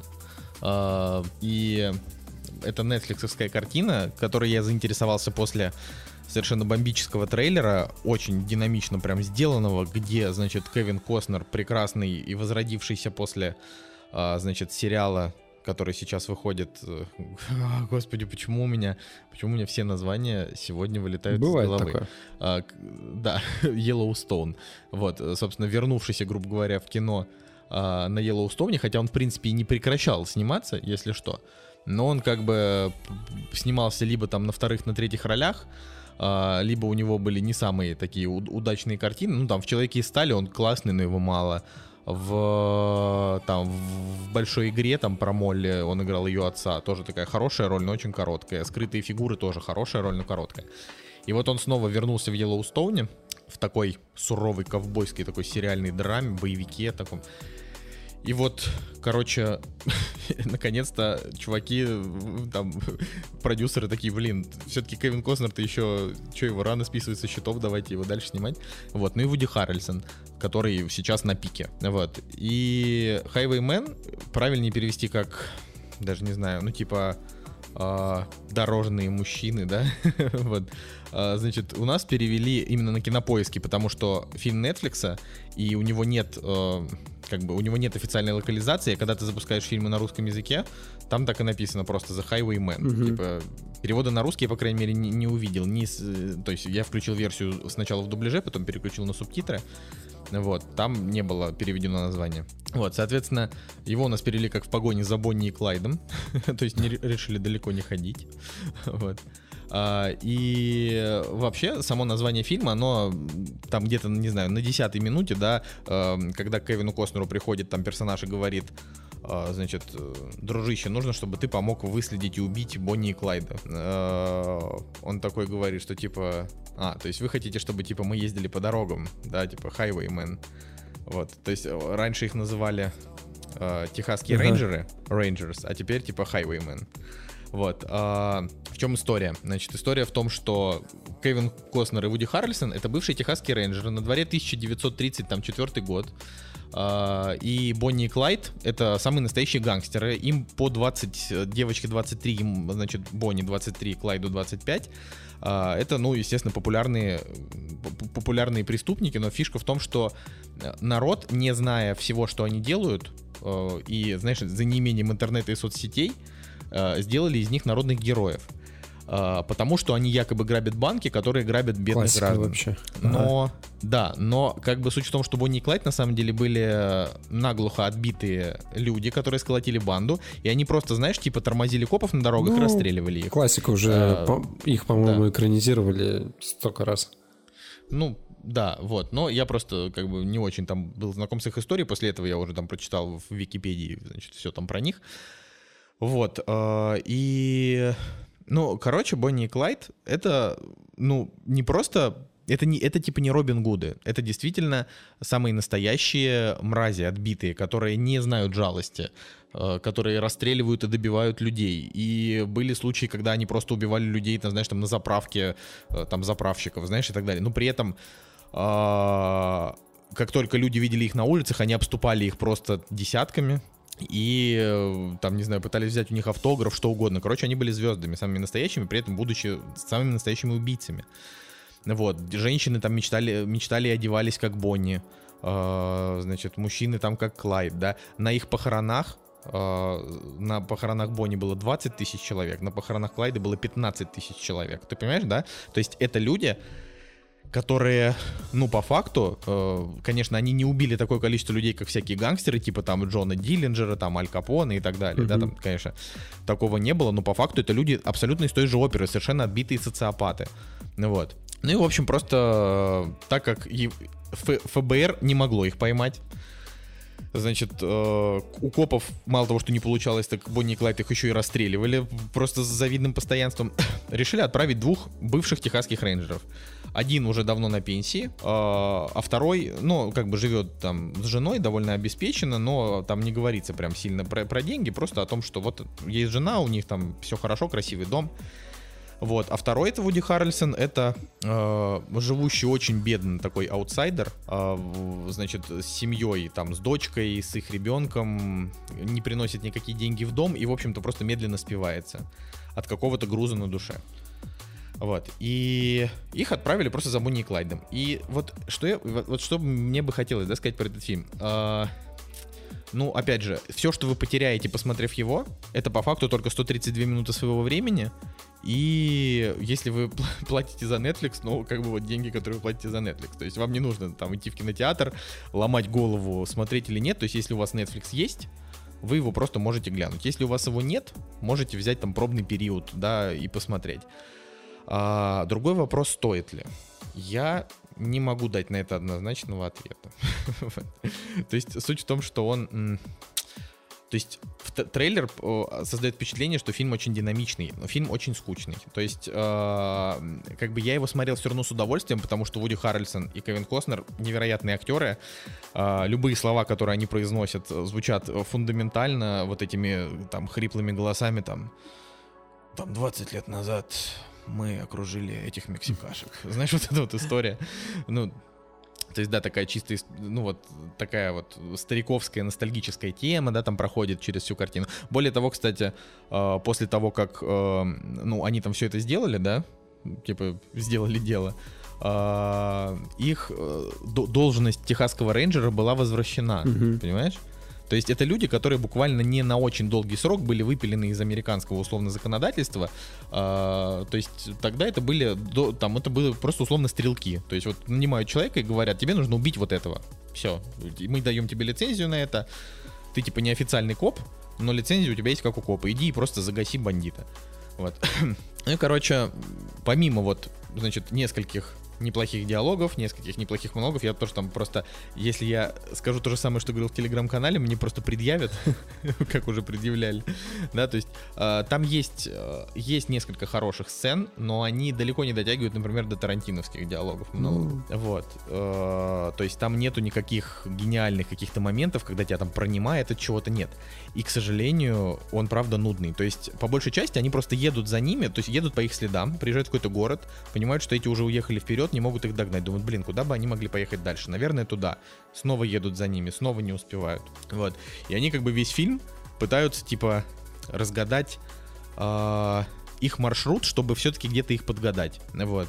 И все. То есть смотреть этот фильм стоит не ради сюжета, не ради экшена, которого там вообще нет. То есть там просто, не знаю, три сцены, как Бонни и Клайд убивают полицейских просто на 20 секунд.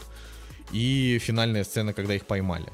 Ну, спойлер, да, их поймали. Ну, потому что, блин. Спойлерил. Потому что, ну, это история. Что тут спойлерить?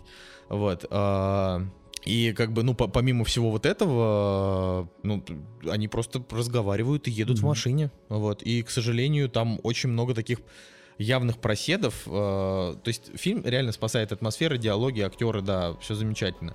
Но нужно прям очень сильно любить этих актеров для того, чтобы ну, типа, знаешь, не зевать во время картины, потому как вот если бы он шел час 40, например, вот было бы хорошо, но он идет 2 часа 12 минут, и последние там 15 минут ты уже просто, ну то есть понимаешь, Женя, вот там просто они реально уже узнали, как их поймать, и они просто 15 минут ждут.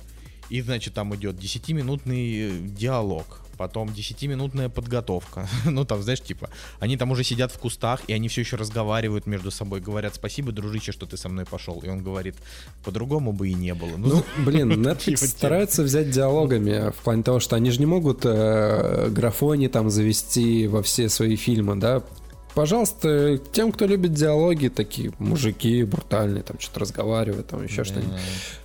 Вот ты любишь а... такие фильмы? Вот я просто... Я, я как-то вот не, не могу дать однозначный ответ, люблю ли да я. я тоже не могу дать однозначный ответ, но пока ты говорил, я, короче, знаешь, какой фильм вспомнил? А, французский, как ни странно.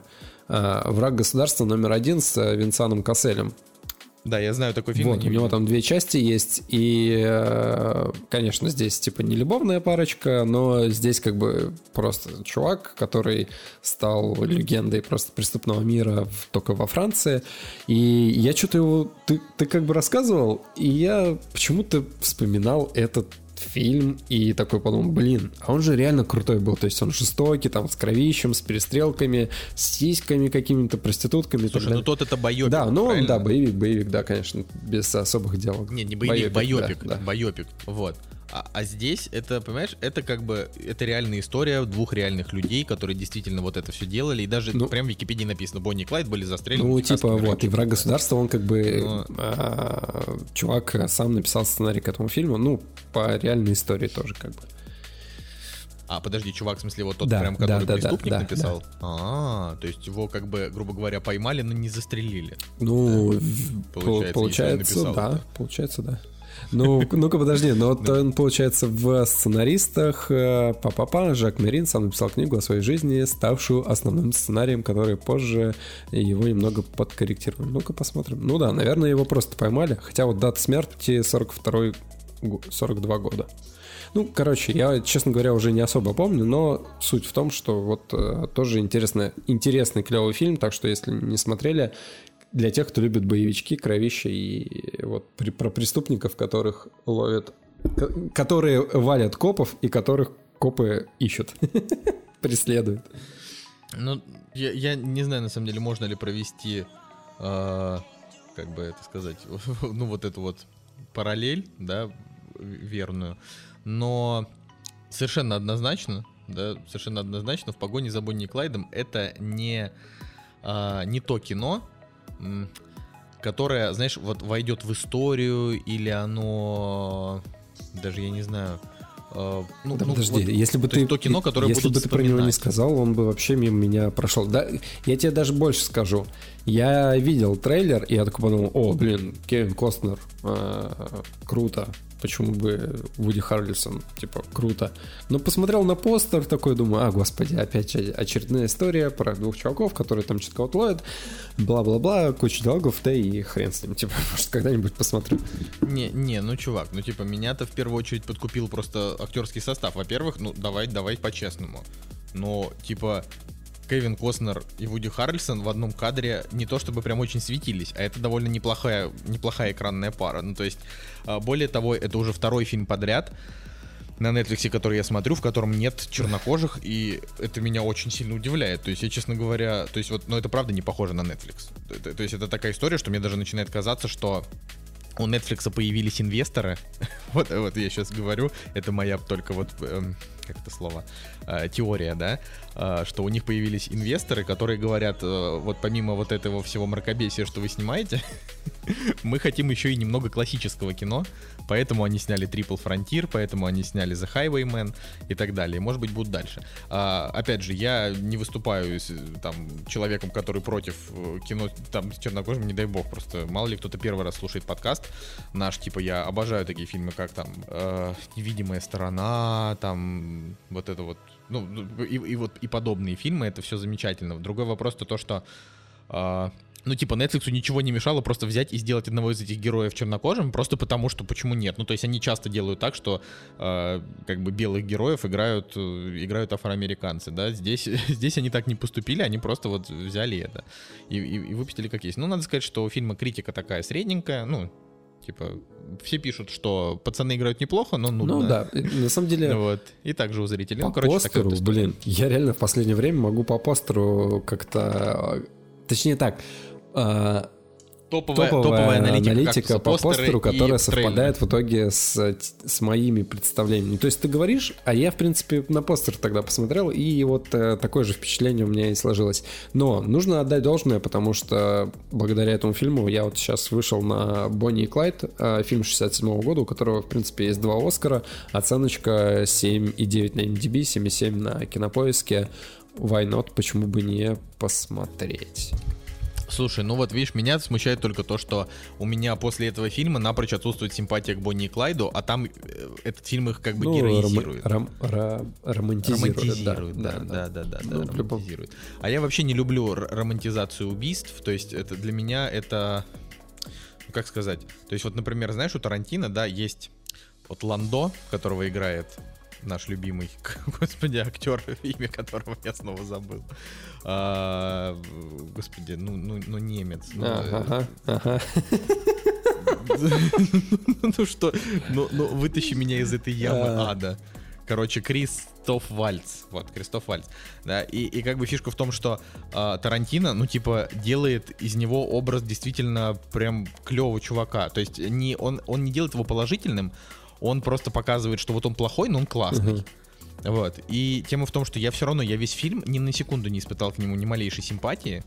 Вот. А, хотя многие люди, интерпретируя «Бесславных ублюдков», например, говорили, что, а, ну, как бы, этот фильм сделан так, что ублюдки, они как бы за доброе дело, но при этом они подонки. А немцы, которых они гасят в этом фильме, они, наоборот, типа нормальные ребята. И это сделано специально так, чтобы, знаешь, вот зрителю перевернуть сознание, что как бы немцы плохие, но в рамках этого фильма они не во всем плохие, а ублюдки, они как бы хорошие, но в рамках этого фильма они все равно, типа, персонажи тоже не супер положительные. Вот. Э, но я все равно, типа, не, не, не покупаюсь на романтизацию отрицательных персонажей, это просто не мое. Да. Ладно, все, рассказывай про «Папа сдохни», потому что, мне кажется, это вот все ждали еще с той недели, что же, что же с ним, с этим фильмом не так. Заодно проверь запись, Женя. А запись идет, не переживай. Короче, да, на самом деле интересная история, потому что мы в предыдущем подкасте начали что-то обсуждать этот фильм ни с того ни с сего, а, хотя я как бы даже и не хотел особо его обсуждать, просто хотел сказать, что вот выходит фильм с тем чуваком, который, а, которого я подметил в последнее время. В итоге ты его да, разрекламировал в итоге. Вот. Ну и к тому же фильм о, мой ЗИЛ 67 -го года, 57 -го года дал себе знать. А, короче, ЗИЛ это, если что, холодильник у меня, да. Да-да-да, это, если кто-то не, не знает, э, опять же, из людей, кто нас слушает недавно, А, Где-то подкастов 20 назад Женя рассказывал о сложной истории о замене детали в э, олдскульном советском холодильнике. Вот у нас Ну Да, и чтобы ты есть, уже точно представлял, я как бы на кухне записываюсь, и холодильник у меня рядом. Кстати, удобно, могу дотянуться до лимонадика или колбаски. Ладно, Обязательно запиши сторис с этим холодильником, чтобы люди могли почувствовать вовлечение. Вот. Не. Короче, Давай, да. И, и, соответственно, был выбор пойти на Шазам, пойти на потерянное звено, пойти на пляжного, блин, бездельника, пойти на папа сдохни. И, И что выбрал наш, конечно наш- же, я наш пошел. человек, который конечно не так же, да, любит я пошел на кино, папа да? сдохни. А, но на самом деле просто э, сеансы остальных фильмов были не, не так удобны в территориально и по времени, и как бы я распланировал, что сегодня пойдем там на Папа сдохни, завтра пойдем на Потерянное звено, потом пойдем на Шазама, потом пойдем еще на что-то. Ну, короче, вот так вот было распла- распланировано. В итоге на Шазама я не сходил, но сходил на Папу сдохни. Итак, а, Короче, как и у всех э, русских фильмов, у которых небольшой бюджет, у этого фильма херовый звук. Блин, звук настолько херовый. Ну, не, он как бы не настолько херовый, он нормальный. Но в начале а, не слышно ни черта было. И люди, которые пришли на этот фильм, мне, кстати, было интересно, типа, что побуждает людей вообще идти на этот фильм. Вот. Женя, очевидно, прослушивание подкаста «Кактус». Вот, и люди как бы начали общаться во время фильма, и я прям прямым текстом чувакам сказал, я говорю, парни, перестаньте общаться, потому что ни хера и так не слышно, а вы еще как бы и общаетесь. Они такие, да, да, окей. И, и ты знаешь, подожди, а люди, которые там были, они с таким пониманием отнеслись к моей просьбе, что о- они все как интеллектуалы артхаусного русского кино замолчали и внимали тому, что происходит на экране. Вот. А, фильм Конечно, не каждый же день такое, Да, знаете ли, выходит да, на большие да, да. экраны. Фильм, кор- кстати, короче, э, давай я с плюсов начну. А, Фильм э, с актерской точки зрения просто клевый. И здесь даже не дело в том, что мне нравится этот чел Александр Кузнецов, потому что здесь акцент не на нем, короче. Он здесь, а, он как бы я даже не знаю, по идее он как бы главный персонаж, но он уходит на второй план, потому что Виталий Хаев здесь типа играет батю, которого должен э, замочить э, вот этот подросток, Э, вот, и он как бы играет такого батю колоритного, он, э, Прям подросток. Он же он не по- подросток. ну как, ну типа молодой человек, Ему там лет 30 же. кому? Александру Кузнецову? Это... Ну как бы Да. по фильму типа ему лет 25, 24. А, ну нет, ему 20, ему 26, Вот. да, все, сори. Ну, по идее, как бы, да, может, он Так. чуть играет персонажа, который чуть младше, младше его в жизни. Вот. И, короче, Виталий Хаев, э, он играет продажного такого просто э, грязного копа, вот прям в полном смысле этого слова. И это очень круто. Это прям реально круто. Он, э, я, я, бы, я бы даже так сказал, это лучший э, российский злодей э, последнего времени. То есть да, он он, э, в этом фильме от- э, как бы, да, он играет отрицательного персонажа, скажем так. Вот. И здесь э, не так, чтобы очень много персонажей, то есть все практически там типа 90% действия фильма происходит в квартире. Вот. И, соответственно, персонажей здесь не очень много. Здесь есть жена этого чувака, то есть э, она тоже очень круто отыгрывает. э, и она в, в какой-то момент, э, соответственно, ее, ее зовут, давай-ка посмотрим, как зовут ее, Елена Шевченко. Короче, вот она играет жену этого персонажа. А, Очень круто сделано. Прямо то, к чему приходит персон... ее персонаж, э, в какой-то момент пробирает до дрожи. И это благодаря а, актерской игре. Хотя особо ничего сложного там нет, но м, интересно за этим наблюдать.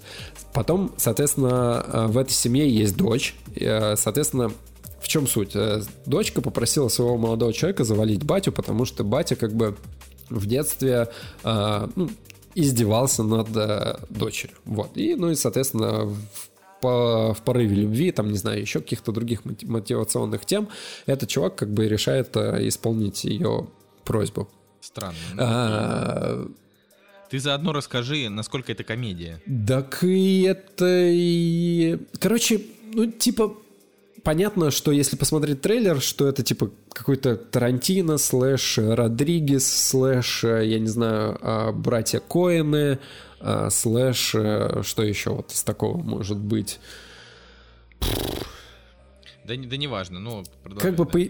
Ну, просто смешно это, это смешно, смешно, и это очень жестоко. Это очень-очень, мать его, жестоко. То есть это, это жестоко и с точки зрения психологии, да, почему персонажи так поступают, почему персонажи отрицательные и так далее, и так далее.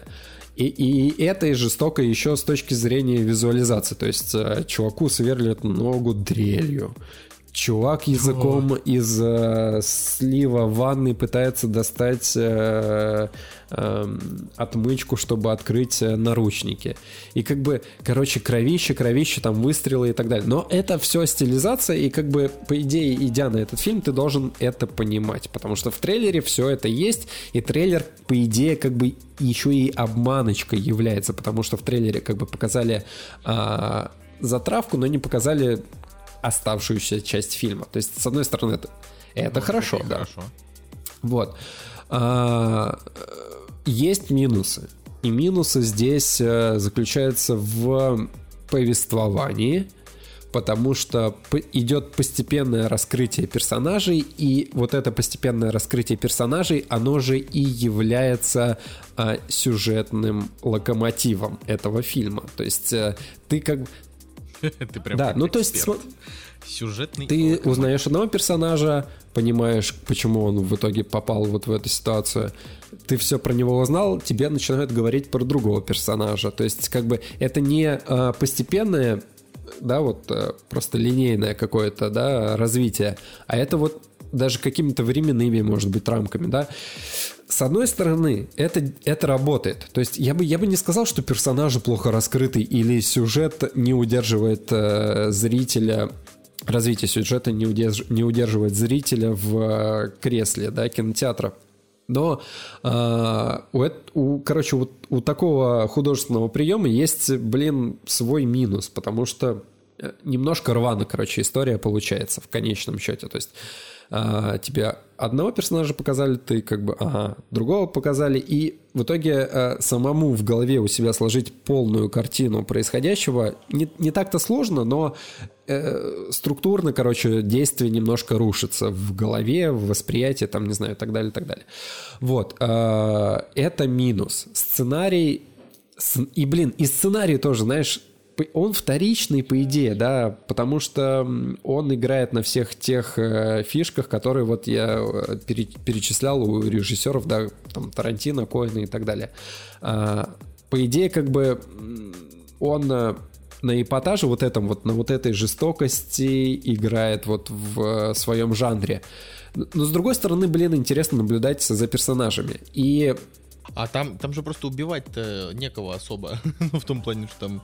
Да, убивать некого, поэтому они умирают в течение фильма. И на этом как бы и строится юмор, да, то есть там чувак как бы по идее, отключился, потом внезапно там а, очнулся, да, пытается спастись, Короче, вот есть и, и с операторской точки зрения есть клевые моменты. Допустим, когда чувак смотрит э, там через стекло в ванной, и это стекло как бы начинает немножко искажать э, происходящее в комнате, да, и ты как бы как будто кривое зеркало такое смотришь. То есть вот э, таких моментов прикольных. Вот, вот находочки такие, да, там с операторской точки зрения, там с режиссерской, они есть, но их, блин, мало. То есть это больше вторичное кино, нежели оригинальное. Но с другой стороны, оно оригинальное с точки зрения того, что это российская действительность. В принципе, можно было, можно эту историю перекинуть на совершенно там, не знаю, там, в другую страну, другое место действия, и по, по факту ничего особо не изменится, но э, персонажи сами, да, они вот именно отдают вот этим вот отечественным колоритом, и это, блин, действительно круто, прям ты такой, ага, вот этот продажный мент как тебе это знакомо. И этот пацан, ты такой думаешь, ага, да, свой чувак с района, там, и так далее, и так далее. Вот. Э, спорный в этом отношении фильм, потому что вот вроде бы как бы все и хорошо, а с другой стороны видно, что это дебютная работа и где-то чуть-чуть не дотягивает накал страстей. Знаешь, Да. Знаешь, что смешно? Что оператор, который снима- снимал фильм «Папа сдохни», в этом же году снял фильм, который называется «Мама навсегда». Очень забавно. Вот. И в один момент в кадре соседствует э, удивление от происходящей, жи- происходящей жестокости. Ну, ты прям такой думаешь, господи, все подонки, как это вообще возможно? Через секунду происходит э, монолог, в котором тебе как ты как бы такой, ага, понятно, почему так произошло. У актрисы слеза начинает из, из глаза как бы течь. Она очень круто это отыгрывает. И такой, блин, это же вот моментами прям реально круто. И когда фильм заканчивается, ты такой, э, история, она как бы ни к чему не пришла. То есть просто люди получили свое наказание с точки зрения того, что как бы, ну, да, там плохие люди должны э, получить э, по заслугам, да. Хор- да, страдать. Страдать. Хороший человек, ну, которым ты симпатизируешь с ним, ну, он либо умереть должен, ты как бы должен расстроиться, либо он должен выжить, и ты такой, ага, ну, классическая фабула.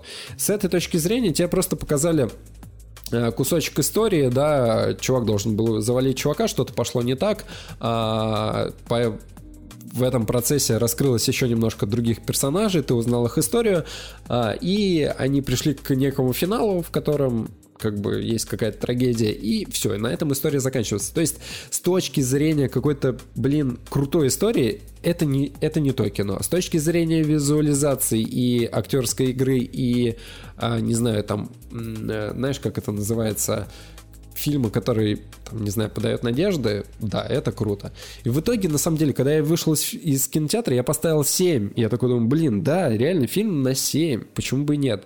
Потом немножко по- поразмыслил, такой, блин, все-таки он на 6. И у него, на самом деле, вот его реальная оценка это 6,5. И для русского фильма, который снят за 50 миллионов рублей, это, короче, неплохо.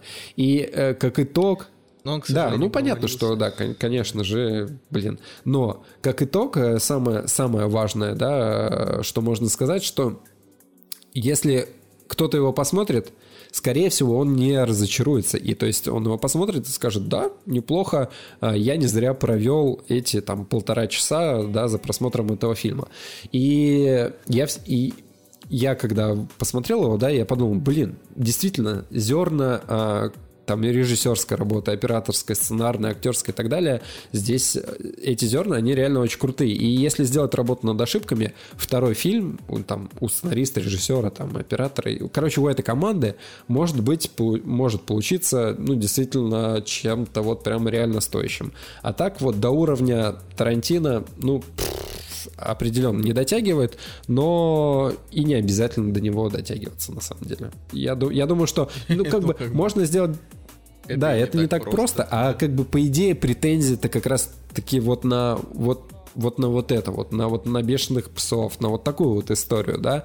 А, но в, э, нужно понимать, конечно же, да, что это Россия, блин, и вот так вот с бухты-барахты, ну, человек не может, там, не знаю, достичь вот прям таких высот. Если бы он снял а, «Папа сдохни», где в сценарном плане и в, не знаю, там, визуальном, хотя, кстати, в визуальном здесь, в принципе, все, все круто, да, реально, когда там ногой, о, когда дрелью прос- просверливают ногу, это жестоко, и ты такой, блин, не каждый осмелится в российском фильме такое показать. И уже от этого можно получить некоторое наслаждение, потому что, ну, действительно, а, барьеры какие-то рушатся, да, люди, молодые режиссеры не боятся вот какие-то а, темы показывать, которые... Ну, не вот это старперское кино, где, типа, блин, давайте про войну еще один фильм снимем, или давайте про снимем фильм, как чувак пьет водку на окраине страны, и как все плохо. Вот, блин, да даже с точки вот, э, с- вот этой точки зрения этот фильм, блин, стоит того, чтобы посмотреть. Ну, короче, 6,5, а актерская игра Виталия Хаева, ну, очень крутая. Ух, Женя. Ладно. Следующее, следующее, этот, как это называется?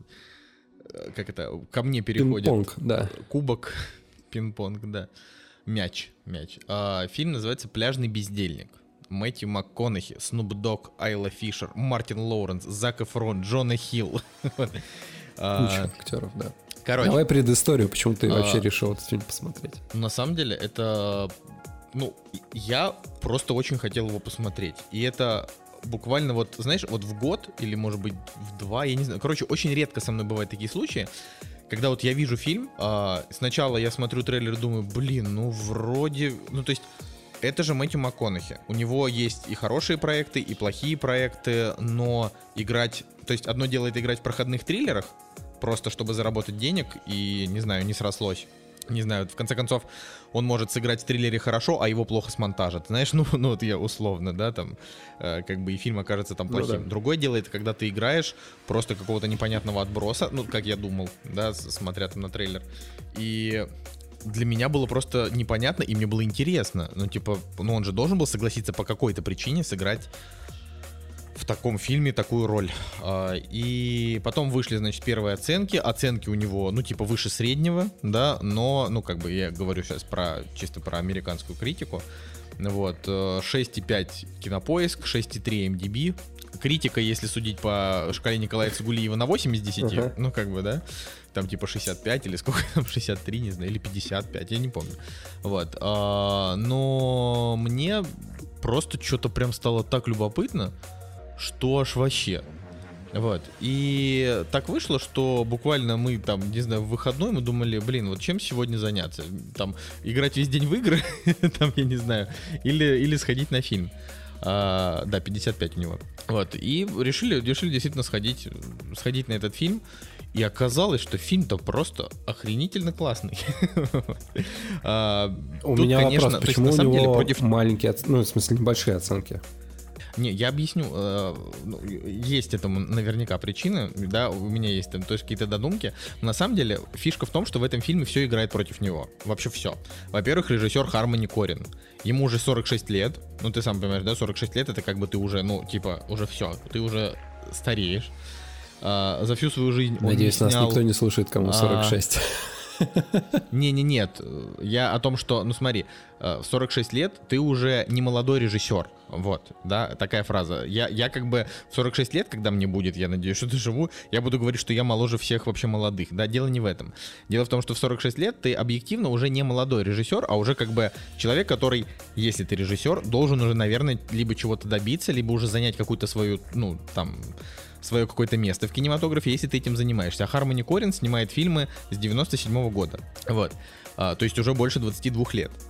И за всю свою жизнь он... Э, он не снял ни одного успешного фильма, а он не снял ни одного высокооцененного фильма, и большая часть того, что он в принципе снял, это короткометражки. Вот. Также он выступал сценаристом, и тоже у него нет каких-то, знаешь, вот этих вот сценарных проектов, про которые можно сказать, что ух, что-то прям, да. Вот у него его бюджетный фильм э, Гум, бюджетный, его дебютный фильм Гуммо, э, который, э, значит, я его смотрел из него какие-то вырезки в каких-то, знаешь, подборках странных, странных фильмов.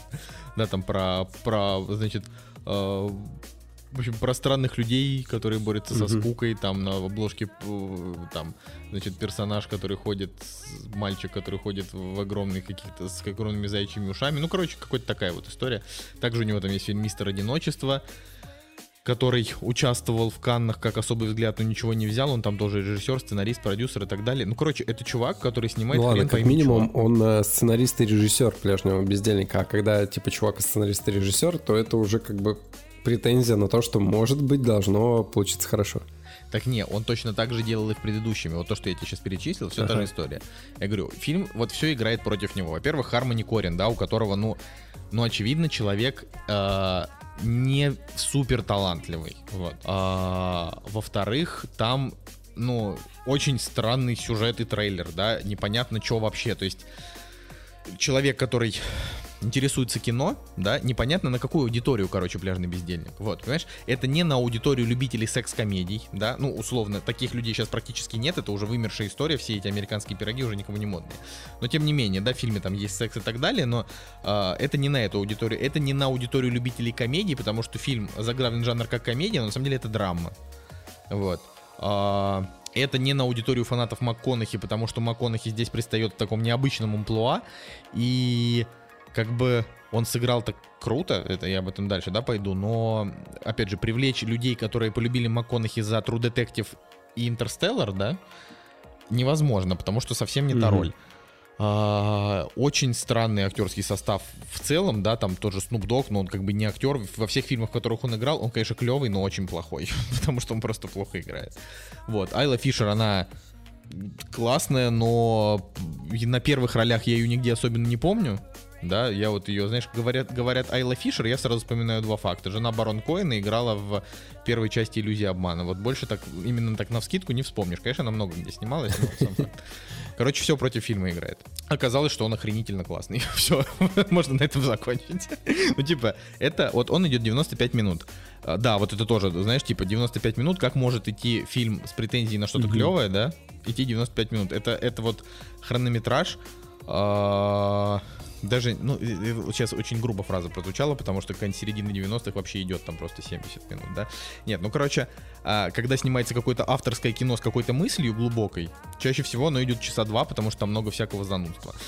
Как оказалось, тут 95 минут. Фильм по ощущениям идет 2 часа. Вот реально по ощущениям. А, при этом они за эти 95 минут показали вообще все, что только могли. Вот именно в этой истории. Она идеальна и началом, и серединой, и концом в ней нет провисов, и она максимально душевная. Вот. Угу. И я просто полюбил этот фильм абсолютно есть, реально всей душой. Возможно, просто он э, с течением времени, может быть, э, станет культовым, как, не знаю, какой-нибудь э, Большой Любовский, типа. Вот тут история в том, что, во-первых, Большой Любовский, он э, стал культовым, и он культовый, во-первых, потому что там явно все актерские работы сильные, начиная с Джеффа Бриджеса, заканчивая, значит, большим, большим дядькой Джоном Гудманом и Джон Туртура, и вообще, и сняли это братья Коины, и там охренительные диалоги, охренительные монологи, куча крутых цитат, и вообще, понимаешь? Невозможно сравнивать этот фильм с «Пляжным бездельником» с точки зрения культовости, но ты сказал правильную фразу, что он может стать культовым, да, а, просто, скорее всего, из-за того, что он из-за того, что он не получил должного освещения и критики его в среднем все-таки угу. не похвалили, он, ну, не вылезет, да, вот. Но те, кто его посмотрят, возможно, вот как и я, он у них останется в душе. Я вот могу сказать, что это, ну, вот типа, это один из немногих фильмов в моей жизни, которые я посмотрел, и он меня прям, знаешь, вот прям засел. То есть вот у меня такие есть рок-волна, но рок-волна это как бы 10 из 10, это атмосфера, музыка, актеры. Мы же уже далее, обсуждали да, типа, рок-волну. Мой, да, да, да, это мой, ну, да, это типа мой любимый фильм. С этим сложно, типа там сравнивать и так далее. Вот, но тем не менее, а, он у меня так засел. Вот этот засел, ну, может быть, чуть меньшей мере, но тоже сильно. Во-первых, я сейчас постараюсь это тоже сильно не затягивать, но, во-первых, Мэтью МакКонахи здесь, правда, крутой, хоть и не похожий на себя. Он немножко образ Буковский. То есть Буковский, чтобы вы понимали, да, это типа мой любимый писатель, но по совместительству это еще один из самых культовых американских писателей, который всю свою жизнь писал очень странные, но очень сентиментальные стихотворения, очень натуралистичные, про грязь, про секс, про жизнь, про смерть, про э, какие-то ощущения от всего. А, они были очень проникновенные, и Буковский, он всю жизнь просто был э, бесполезным куском дерьма, он типа работал на хреновых работах, он э, там, не знаю, драл дрался за деньги. В общем, у него такая судьба странная. А в 50 лет он начал писать стихи, потом романы и стал просто мега популярен. У него появились молодые фанатки, с которыми он просто спал вообще пачками, знаешь, там с 20-летними девчонками, которые просто прыгали на него, на, на, на старого не очень приятного старика, чтобы ты понимал, у Буковски у него там были проблемы с кожей. Он был такой себе. Вот а, внешне, но они просто были, ну, то есть у него было группис, вот как у Битлз, понимаешь, он просто вот огромное количество. Вот, и пляжный бездельник, он как бы... Он примерно про то же самое, только Мэтью МакКонахи симпатичный и с клевым телом. Вот. Э, он как бы... И он играет вот такого поэта, натурали, натуралистичного, э, прожигателя жизни, но просто вот, грубо говоря, симпатичного. Э, но тут тоже на этом особого намека нет. Короче, Айла Фишер играет его жену. И сейчас будут небольшие спойлеры, если кто-то будет смотреть. Э, хотя это вынесено в заголовок. В общем, там суть в том, что э, его жена, значит, из-за несчастного случая она погибает. И э, она пишет в своем завещании, что если он, ну типа, короче, она богатая, он, он нет. И она, значит, в завещании сказала, что она, значит, свои деньги завещает половину своей дочери, половину ему, а там просто, не знаю, 50 миллионов долларов. Вот. И он их получит, если он выпустит mm-hmm. книгу. Потому что он, типа, ну вот, там давно работает над книгой, но все никак ее не доделает. Вот. э, Ну и так кратко. Джона Хилл играет его агента. Зак Эфрон играет э, случайного сумасшедшего, с которым они там пересекаются в какой-то момент. Мартин Лоуренс тоже играет э, случайного сумасшедшего, с которым они пересекаются. Снуп Дог играет его старого друга. А, вот Айла Фишер как раз его жену. И вот, понимаешь, вот эта вот история, она прям очень целостная. Сначала она рассказывает о том, как он кутит, прожигает свою жизнь, как вот он такой, какой он есть, человек на своей волне. Потом э, о его отношениях немножко с женой. Потом о том, как, значит, она умирает. И идет вот эта вот история о том, как он э, принимает это э, и пытается, собственно, написать книгу, но при этом творит всякую дичь. Вот чтобы такого про него вот сказать, так чтобы было понятно, да, как-то вот срезюмировать. В общем, суть в том, что это просто фильм настроения. Если а, вы попадете в это настроение, вы будете наслаждаться каждой минутой, потому что там вот буквально в самом практически начале есть фраза, когда там дочка, типа, маму спрашивает, что, ну, типа, как вот ты вообще, как ты вообще его там любишь и так далее. Она говорит, его можно любить только таким, какой он есть, потому что он определенный человек, он на своей волне, он это такое мифическое существо, это такой образ. И если ты вот проникаешься этим образом, ты прям начинаешь его любить, ты начинаешь сопереживать всему, что он делает, сопереживать его взгляду на жизнь. Не обязательно хотеть, как он, знаешь, там, типа, трахаться со всеми подряд, э, впи- впихивать в себя все наркотики и творить какую-то дичь. Нет, суть в том, что он просто чувствует себя а, свободным от всего. Даже если у него нет денег, он все равно находит, э, грубо говоря, находит возможность чувствовать себя свободным. А, его очень любят окружающие, поэтому они всегда стараются чем-то ему помочь. Они всегда как-то т- к нему тянутся, а он никогда их не разочаровывает. Он просто дает им какую-то часть своего внимания, какое-то добро. Вот. А, при этом он сам не то чтобы очень положительный персонаж, это просто человый. Это просто чел, который любит покурить травку, заняться сексом и там, не знаю, поваляться на лодочке, погладить своего там, своего там котенка нашел на улице беленького, да, вот Слушай, пушистого там э, в трейлере была такая Вот. дудка здоровая у пилота самолета. Да, ну это Блин, короткая жалко, я сцена, думал, да, что ну, все будет крутиться вокруг этого. Не-не-не, там есть, э, там очень много замутов вокруг травы, естественно, но а, там они, это как бы не, не история, не история кино, там просто есть моменты, понимаешь, в этом фильме там Мгм. очень много моментов, но несмотря на то, что там есть иногда такой рваный монтаж, иногда, в целом, говорю, кино, оно, не знаю, меня наверное, обаяло тем, что оно, во-первых, очень легкое для понимания, оно глубокое вот этим взглядом на свободу, ну, я не знаю просто, как это еще сказать, ну, понимаешь, ну, типа, этот персонаж, он не похож на персонажей, которых нам показывали в кино до этого. Он э, немножечко Лебовский, немножечко Буковский, про которого я говорил, да, это немножечко там еще какие-нибудь э, люди, но э, в первую очередь это просто, ну, типа, это вот образ э, такого свободного человека в эпоху смартфонов, э, поэта в эпоху смартфонов, понимаешь, человека, который собирает там толпы фанатов, поклонников, любителей его стихов, тем, что он, ну, типа, он искренний, когда вокруг люди, в общем-то, думают о том, чтобы Ну, зарабатывать кстати, деньги. это, это немножко в трейлере читалось, кстати. Ты вот просто сказал, то, что трейлер невнятный, но по трейлеру-то как раз-таки некоторое понимание того, что там будет, оно все-таки присутствует. Ну, может быть, чуть-чуть, да. Другой момент это то, что вот, например, в трейлере условно заявлены там Мартин Лоуренс, Зак Эфрон, да, там Айла Фишер и Снуп Дог, а, ну, ну, ну, на каждого из этих героев там, не знаю, по 5 минут экранного времени, Ну, это по 8. частая да? практика. Помнишь, Там- был э, Да, э, просто огра- потому что- ограбление да. казино, по-моему, где Брэд Питт на постере был. Или, ну, короче, что-то с ограблением Да, было, и там да. был Брэд Питт такой с дробовиком на постере. И что, он там был в течение трех минут, по-моему, в э, фильме, ну, так, чтобы просто появился, чтобы продать этот фильм э, своим лицом. Ну да, это, это такое, такое часто. Вы, ну или как ты знаешь, Джеймс Франко, который умер на первой минуте фильма «Чужой да, завет». да, которого сожгли там в камере. Да. Ну, да. Вот. Но, короче, я я не знаю, советовать этот фильм или нет, но я от него получил огромное удовольствие. Если вот у тех, кто нас слушает давно, есть какая-то вот гармония с э, моими вкусами, да, то, наверное, вам стоит его посмотреть. Если нет, то не стоит, потому что это реально вот фильм настроения. А, и, ну и самое главное, да, что вас в первую очередь не должны смущать э, секс, наркотики э, и такой вот пофигизм.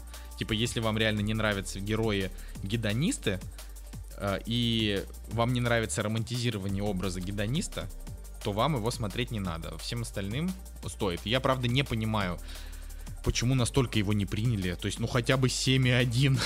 ну, типа, знаешь, ну, ну то есть, ну, ну вот типа, он достоин хотя бы 7,1. Что за 6,4? Я ему поставил 8 из 10 и вообще не собираюсь менять свое мнение. Знаешь, может быть, с годами мне даже будет казаться, что Ну ладно, я на самом деле, когда тебя спрашивал про историю, как ты сходил на этот фильм, я на самом деле хотел подвести к потерянному звену, потому что так получилось, что мы с утра, буквально там на сеанс, в который в 10.30 э, начинался, мы пошли и посмотрели его, я в чатике сразу написал, что типа потерянное звено не, не стоит вашего времени, и ты такой, да, ну окей, и пошел на э, пляжного бездельника. Вот, такая история была. Ну, да, это, это так и было, да, потому что Женя, то есть мы, мы реально планировали пойти на потерянное звено, а, и как бы Женя своей вот этой рецензии нас отговорил. Но мы не просто не то, чтобы прям очень сильно планировали. Мы просто думали, вот надо на что-то сходить. Ну так тогда давай уже рассказывай про потерянное звено. Короче, мультфильм на самом деле очень странный. То есть у него не большая какая-то рекламная кампания. Да, ну вспомни предыдущий подкаст, когда мы, ты даже хотел его стороной обойти, а я тебе говорю, слышь, чувак, это же э, мультфильм от студии Лайка. И реально он не особо заметен, то есть у него не, не очень много рекламы, э, да, есть постеры в кинотеатрах, но он даже не столько заметен, как предыдущая работа. Ты знаешь, да, что постеры в кинотеатрах, они в основном делаются для детей. Просто чтобы они увидели клевую картинку и сказали, ну, папа, по, я по хочу, большей мама, части, я да. вот. А, но почему мы внимание обратили на этот фильм? Опять же, да, потому что это кукольная анимация. Лайка делает крутые мультфильмы. А, этот мультфильм снял а, мужичок, который до этого снял Куба.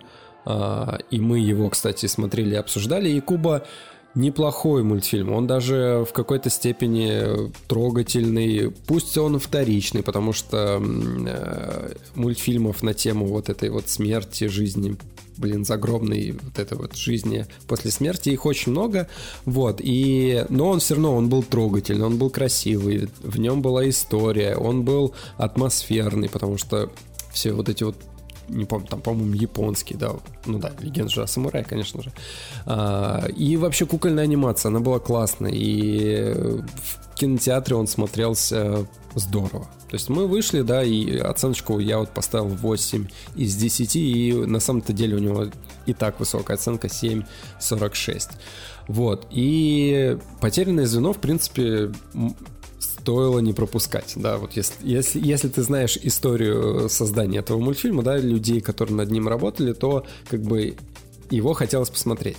Плюс приятный трейлер. Ну так-то, если уж на то пошло, там как бы действительно...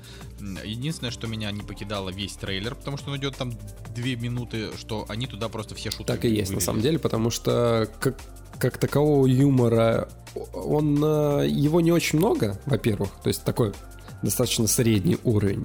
Он не за, зашкаливающий, где, знаешь, там по несколько шуток в минуту, и ты не перестаешь смеяться, и сам персонаж не самый смешной. То есть, э, и он даже не самый приятный с точки зрения визуализации. А это, мне кажется, тоже важно в мультфильме. Да и вообще, а, как раз-таки вот визуализация в мультфильме, она достаточно странная. То есть берем вот этого а, персонажа, потерянное звено, да, его, он себя сам называет Сьюзан в этом э, мультфильме. Вот, с этим, кстати, связано тоже частичка юмора этого мультфильма связана. То, что он себя называет женским именем, вот. И он выглядит с одной стороны, мило, да, он сам по себе милый персонаж, добрый, такой наивный, который попадает в мир людей, и э, в, вот в этом мире людей, да, действует по своим каким-то правилам, по своим э, жизненным вот этим вот наивным обычаям и так далее. Да, это смешно, но э, через там полчаса это уже начинает повторяться, и это уже не вызывает такого восторга, да, там, допустим, как первая шутка, которая там была на эту тему. Вот. Потом э, человеческие персонажи, которые здесь есть, они тоже странно выглядят. То есть у них, не знаю, там синие лица в какой-то момент, какой-то странный оттенок. И кажется, что этот чувак бухал всю ночь. И потом, а ты такой думаешь, ага, это же кукольная анимация. То есть, ну реально, выглядит очень как-то странно, неестественно даже для кукольной анимации. То есть, в принципе, в таких проектах прощаешь, э, э, не то что прощаешь, а как бы понимаешь э, вот этот художественный прием, да, там вытянутые лица, там большие большой нос какой-нибудь, непропорциональное тело. Это анимация, это правильно, так и должно быть, наверное, да, но здесь это выглядит, блин, как-то неестественно. Ну вот прям совсем неестественно. И немножечко начинаешь торгаться. Потом сами персонажи, да, в, в один момент кажется, да, когда тебе их представляют, кажется, что это крутой персонаж, это, блин, не знаю, какой-то Индиана Джонс, Хан Соло, там, то есть он в любой ситуации найдет выход, э, смешной какой-то, да, изобретательный и так далее, и так далее. Потом происходит слом, и этот персонаж э, теряет э, весь свой вот этот вот набор, э, становится каким-то, блин, даже антигероем в какой-то момент, да, потому что относится не с такой доли доброты к а, своему напарнику и так далее, и так далее. Ну, правда, это а, сюжетный ход, да, потому что здесь есть еще и женский персонаж, который а, наставляет а, вот этот мужской персонаж, да, вот этого героя наставляет по ходу сценария, чтобы он как-то изменился и стал добрее, лучше и так далее, и так далее. Вот.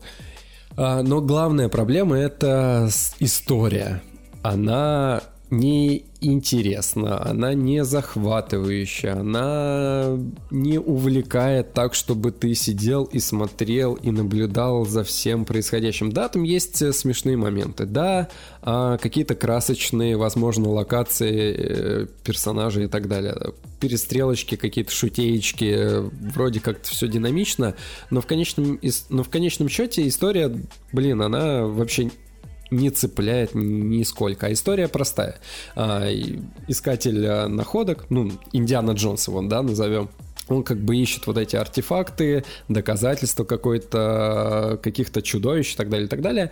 Вот, он он не признан клубом первооткрывателей, и он, и он им хочет доказать, что он как бы вот э, может, имеет право вступить в этот клуб. Вот, и ему приходит письмо от э, вот этого э, блин, лесного человека, да, чтобы он ему помог, э, чтобы он нашел его и помог ему найти своих сородичей в заснеженных горах Индии, вот.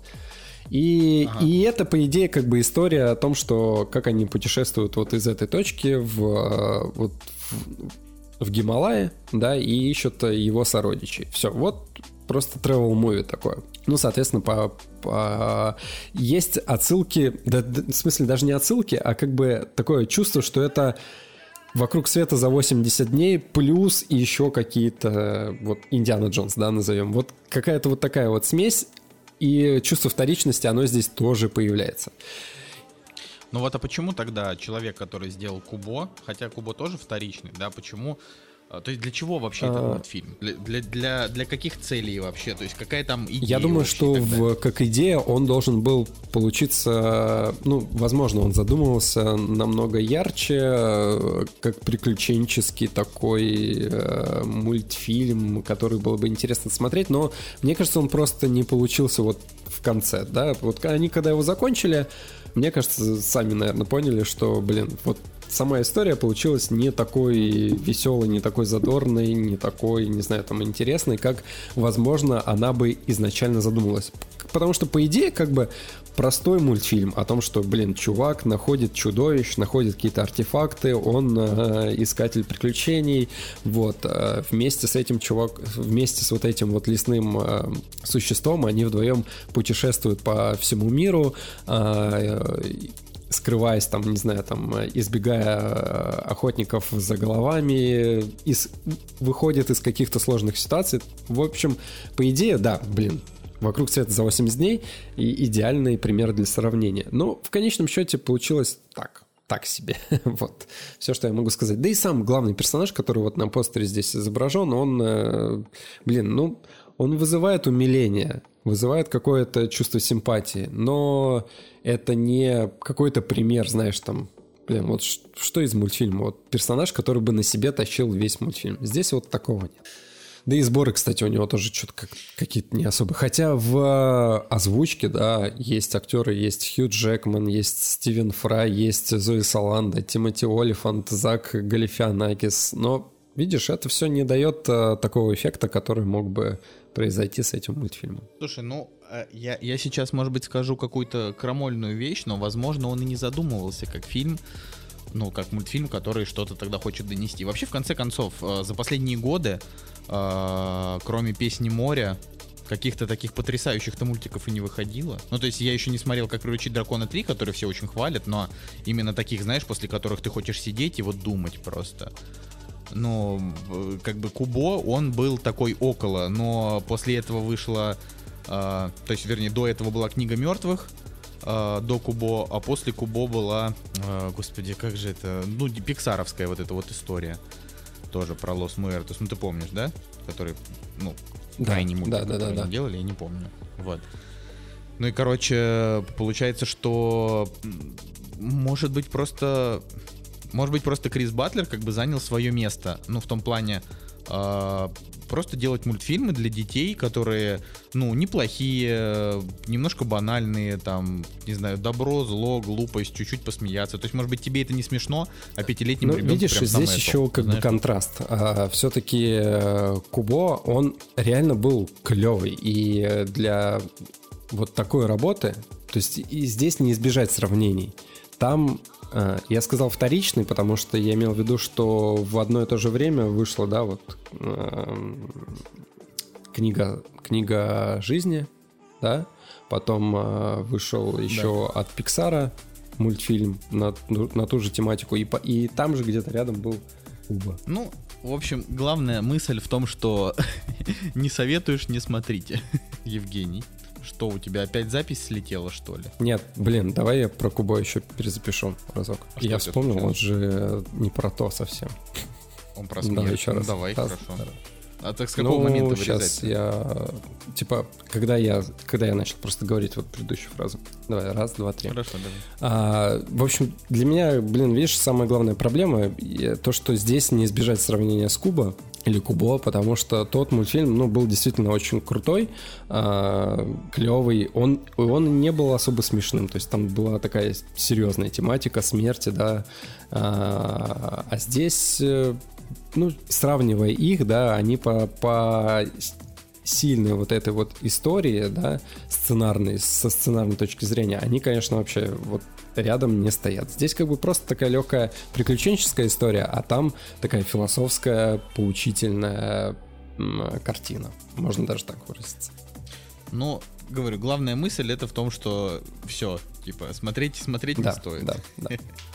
Ну ладно, а, я тогда под конец, потому что у нас уже такой плотненький подкаст получился, расскажу. Видите, как хорошо, да, когда, когда мы столько всего посмотрели, у вас прям много информации э, для размышления, для просмотра. Пишите, кстати, в комментариях. Вот знаете, иногда э, интересно послушать вот э, фильмы, про которые мы рассказываем, вызывает ли у вас интерес, например, и желание посмотреть, там доб- добавить его в, в хочу посмотреть, буду смотреть.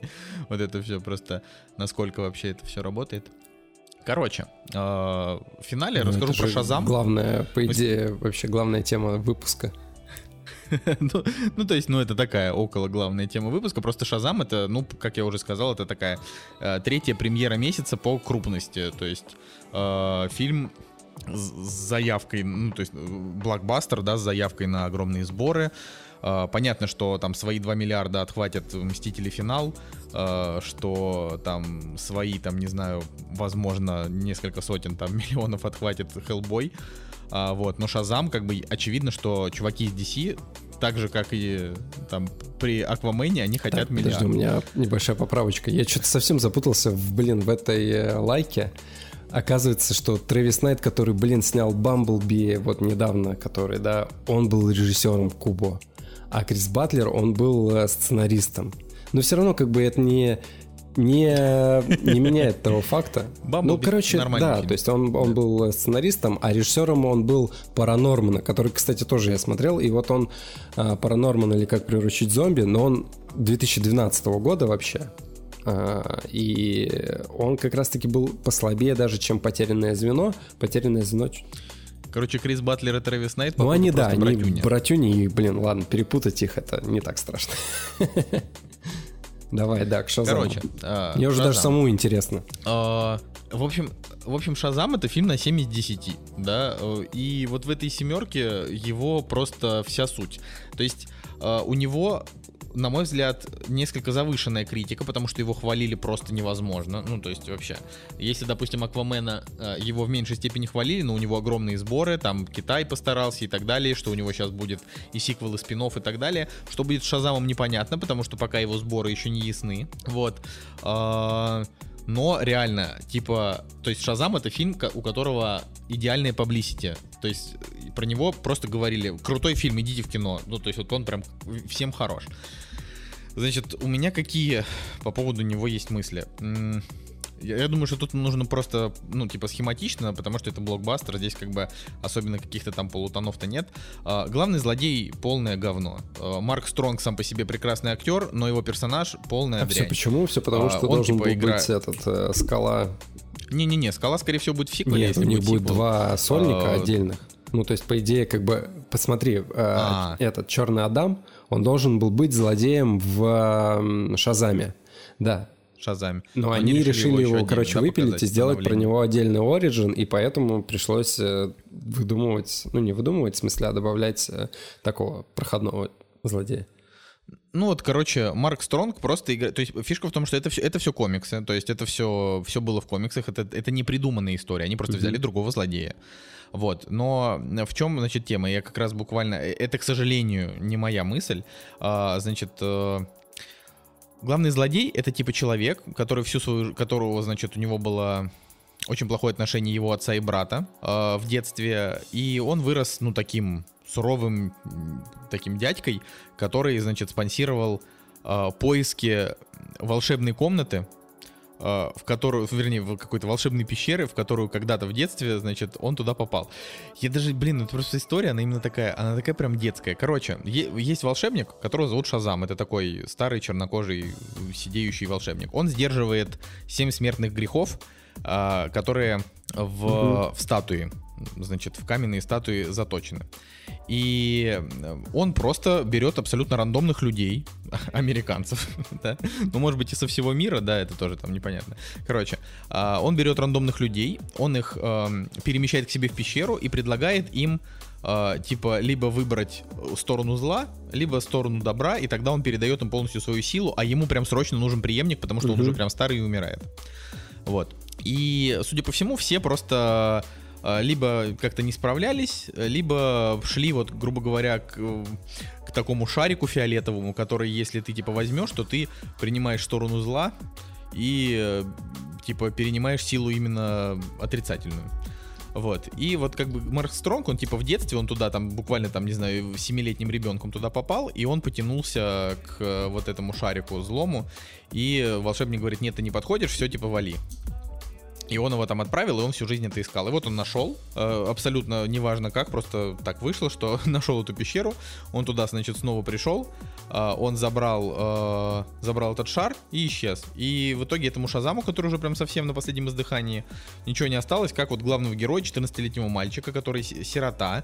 Мать его бросила в детстве значит, э, и он, значит, он постоянно сбегает из приемных семей, он пытается найти свою мать, которая, которой он нахрен не сдался, но он вот все пытается ее найти, потому что это сентиментальные чувства, он очень закрытый, и вот он попадает в просто совершенно прекрасную семью э, мужчины и женщины, которые просто, ну, реально одни из самых приятных персонажей во всей этой истории, э, у которых просто целая семья приемных детей, большой дом, в котором живут только приемные дети, и они все очень классные.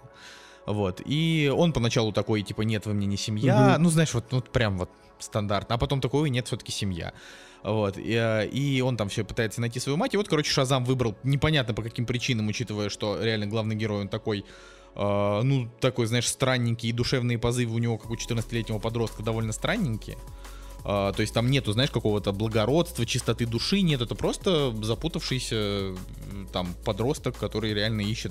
Единственное, что ему 14, а выглядит он как 16-летний, то есть, знаешь, там уже такой, даже там, может, 17, ну, взрослый.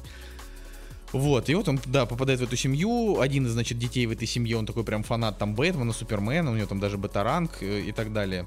Вот, и, короче, вот Шазам ему передает свои силы. Когда он говорит слово Шазам, он превращается в Закари Левая, в подкачанного прекрасного белого мужчину. Вот. э, И вот то, что я говорил, что это не моя фраза, вот злодеи, они прям вот, знаешь, как монстры в Devil May Cry. То есть это просто какие-то стрёмные, э, похожие на какие-то куски грязи, какие-то горгульи. Вот. То есть, э, типа, вот каждый из этих семи смертных грехов, там, типа, ну, я не Ага. знаю, что там зависть, знаешь, там еще что-то, там, знаю, злость, чревоугодие. Вот это просто, там, чревоугодие, это просто такая толстая горгулья, зависть это такая злая горгулья, там, не знаю, с круглой головой, там, я не знаю, еще какой-то, с какой-то, не знаю, острой головой. Ну, короче, они все прям, ну, очень дешево сделаны. Вот. э, Марк Стронг это просто злодей, который, э, ну, типа, вот у него плохое детство, поэтому он злой, он просто хочет заполучить еще силу и Шазама, потому что пока Шазам свою силу ему не передал, э, как бы он может его победить, потому что он априори сильнее, потому что волшебник, который передал ему силу, он сдерживал этих горгулей, а теперь вся сила этих горгулей как бы в марке Стронге. Но раз они уже были побеждены Шазамом один раз, значит могут и второй. Вот, и он, понимаешь, и как бы вся суть просто в том, что все столкновения э, героев, все выглядят как финальная драка генерала Зода и Супермена в Человеке из Стали. Почему я не очень люблю Человека из Стали, вы вот любите, да? А, Потому что там последние 25 минут они просто отшвыривают друг друга в здание. И больше Это- ничего не происходит. Они не, Это там- проблема Голливуда. Типа вот в Терминаторе, по-моему, четвертом они швыряли тоже. друг- Да и вообще любой фильм ты смотришь, э, не знаю, там продолжение, сиквел какой-нибудь или так далее, или еще какой-нибудь, они начинают швырять друг друга, и, господи, это так начинает бесить. Ну, понимаешь, но не везде. Вот, понимаешь, Марвел вот таким как раз не страдает. В Марвеле, например, очень хорошо поставленная драка в, там, в Капитан Америка противостояние, допустим, да. Ну, то есть там а, куча супергероев дерется друг против друга, но там скорее не отшвыривание, а то есть они прям реально друг другу либо как-то мешают, либо прям навешивают люлей. И в этой там, грубо говоря, емкой сцене они просто показали, как каждый из героев попытался как-то использовать свои способности в драке, да, чтобы победить, и все. Вот. э, Здесь же они просто друг друга швыряют. Все это, значит, разбавляется э, кучей неловких моментов, потому что как бы Шазам это 14-летний подросток, который, ну, типа, который просто э, не то чтобы сильно умеет драться, он как бы очень сильный, но не то чтобы умеет э, силу использовать, да, а как бы а злодей он быстренько сразу понимает, что как. Вот. Соответственно, вот с точки зрения злодея, злодей полный отстой. Сюжет здесь очень банальный, потому что я его уже описал ранее. А, главные герои дети классные, они очень приятные, но химии между персонажами нет вообще ни у кого никакой. То есть вот самые именно такие вот персонажи, у которых есть душа, это вот родители этой приемной семьи. То есть вот они, видно, что эти люди как бы они отыграли своих героев, то есть людей, которые действительно беспокоятся за своих приемных детей, они как-то вот очень, знаешь, переживают вот это все. А все остальные это просто такие, ну типа набор функций. Каждый герой это набор функций. Это тоже очень А. слабенько. Почему, допустим, мне нравится Аквамен, да? Ну, то есть не так нравится прям очень, да? Но почему Аквамен у меня вызвал, хотя та же оценка, да, там тоже 7, но он вызвал у меня, типа, более положительные эмоции, потому что в Аквамене была прям клевая Эмбер Хёрд, прям, и была какая-то такой намек немножечко на любовную линию, такой чуть-чуть, вот, э, и там как бы было стремление к какой-то победе, да, у героя, а здесь, ну, просто приходит, типа, Марк Стронг, просто чтобы навешать люлей, и, все стремление главного героя, это, ну, типа, скорее бы от него отвязаться, и вообще у него там куча и так своих проблем. А, значит, ну ты Ну, что короче, для меня самое главное, то есть почему я на Шазама в принципе обратил внимание, а, веселый ли это фильм, как по трейлеру, по идее, я ожидал. Вот, вот я дальше хотел сказать. Ну да, вот он как бы он смешной. Вот.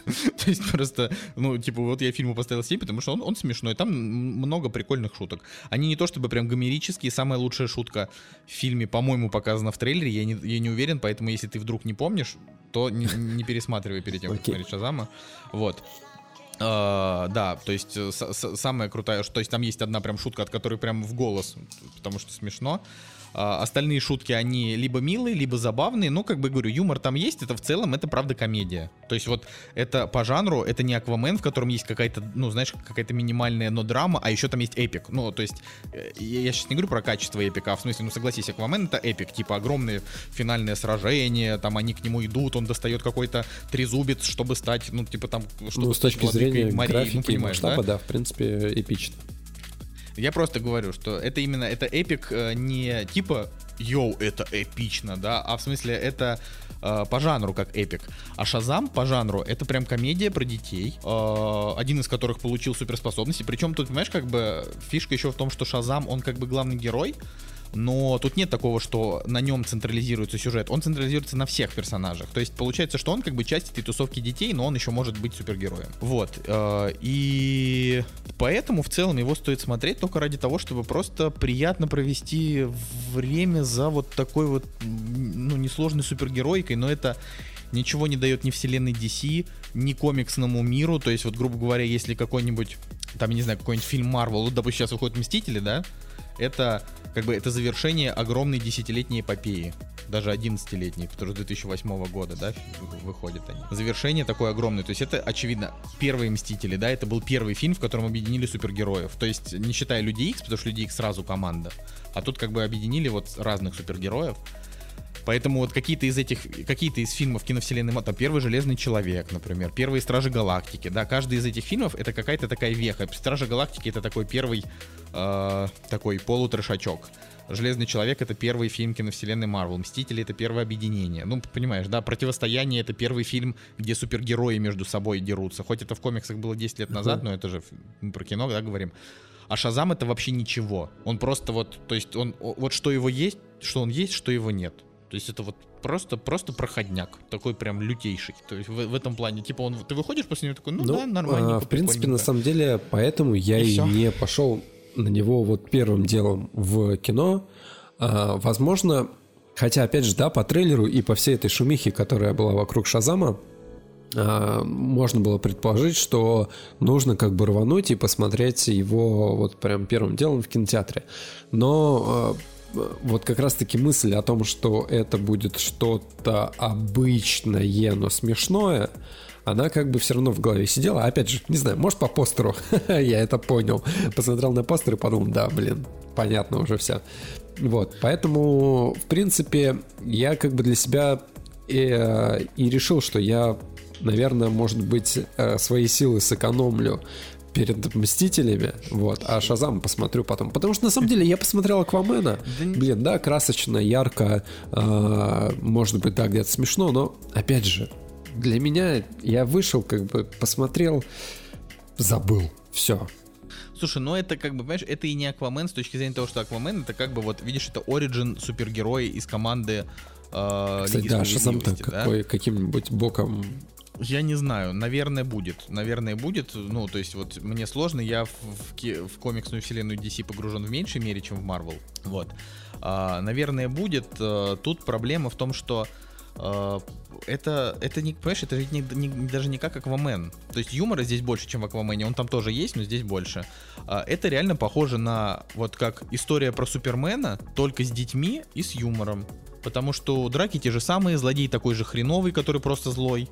А, хотя генерала Зода да, многие да, говорят, я, это глубокий я злодей, у которого своя философия, да. Да, ну вот, окей. А, здесь, здесь, да, здесь такого нет, здесь просто обиженный ну, классика, детства классика. человек, у которого, да, вот так произошло. А, но он правда очень похож. Типа, то есть вот реально такое ощущение, то, ну, ну правда, ну как скучно смотреть. То есть там, а еще у фильма слабенькая режиссура. Вот, это ты, понимаешь? То есть она проявляется именно в том, что Uh, есть хорошо поставленные сцены, но герой не справляется с экшеном, ну, то есть герой, режиссер не справляется с экшеном. И получается, что вот эти вот последние 20 минут отшвыриваний, там как бы есть один такой небольшой сюжетный поворот, когда, когда, ну типа, много персонажей принимают участие в драке. Вот, это я сейчас не буду спойлерить, но там типа много, много персонажей разных, и все эти персонажи, они, ну просто, их движения очень неловкие, Uh, они постоянно повторяются, и повторяются фразы, повторяются действия, и они могли, ну, либо как-то реально покруче сделать экшен, то есть поизобретательнее какой-нибудь, uh, не знаю, рубилово разрушение объектов, но вот этого всего не было, uh, либо они могли бы просто сократить это в два раза и ничего бы не потеряли. В итоге получается, что фильм тоже вот идет 132 минуты, вот, и за эти 132 минуты ты, ну, как бы ну, просто, ну, то есть спокойно, вот, спокойно 20 минут вообще можно просто было убирать. э, лишние какие-то там пару душевных терзаний и вот эти драки. И все. И могли бы там еще какие-нибудь 5 минут переформатировать в то, чтобы персонажу дать злодея, да, персонажу злодея дать какую-то, может быть, чуть более интересную мотивацию, чем то, что в семье его там ругали. Короче, я не знаю, типа, смотрите, вы в любом случае, скорее всего, он понравится, понимаешь? То есть вот я же не говорю, что он мне не понравился, он мне понравился. Просто я даже, ну, я даже не знаю, ну просто вот проход, Я, кстати, проходос, да и все. То есть я очень надеюсь, что Я, кстати, удивился вот тому, что у Дамба оценка сейчас 7.1 такая же, как и- и у Шазама. Хотя, как бы, э, для меня Дамба вот проход... Ну, я про него уже говорил, да, то, что проходной фильм, который как бы э, ни туда, ни сюда. э, и Там есть, есть хорошие моменты, да, но в целом э, не, не, не алё. Я, кстати, знаешь, о каком фильме вспомнил? «Пули непробиваемый монах» с Шоном Уильямом Скоттом, который как бы тоже, ну, типа, у- А что ты сравниваешь? Пуленепробиваемый монах? Ученик, учитель, кино. там передача Там- этих. э, Да не, ну ты чё, там намного все круче. Пуленепробиваемый монах это реально, типа, легенда вообще. Это один из моих любимых фильмов, между ну, прочим. я по истории, я имею в виду того, как это все. Ну, хотя, опять же, да, все эти темы, когда старый чувак находит молодого ученика, передает ему способности, это все. И, и есть параллельно злой чувак, которому этот э, учитель тоже пытался передать свои способности, но не получилось, он стал злым. Блин, реально же, ты просто... И вот я ярких примеров, наверное, сейчас не смогу вспомнить, но таких фильмов реально куча. Да даже отдаленно можно, не знаю, каких-нибудь э, Звездные войны, блин, сюда даже приплести. Гарри Поттера. ну, да. Дамблдор от Гарри Поттера, от природы их отношений, вот это все. Ладно, я думаю, что на этом стоит закончить наш сегодняшний обширный выпуск. Вот. Э, Надеюсь, что вам понравилось. Надеюсь, что вы дослушали его до конца. За, не знаю, за сколько, за три дня, да? Или сколько там люди нас слушают. Даже не знаю. Вот. Э, Так что встретимся на следующей неделе. Я Ты еще, еще буду. будешь, ты еще никуда не уедешь? Не, я Ага, уеду то есть 26 С 26 числа Так по тебе что- можно начать скучать. Слушай, да я даже не знаю, честно говоря. Я уеду, но мы к тому моменту уже запишем кактус той недели. Ну, то есть э, следующую неделю после нее я пропущу, а потом уже снова Супер. уже буду. Понимаешь, да? Ну, Отлично, ты уедешь, я неделю. смогу рассказать Вот, про а- фестиваль короткометражек русских анимационных. О, Господи, да, ты вымучаешь это. Ладно, все. с вами был Николай Солнышко. И Евгений Москвин. Кактус подкаст. Недели.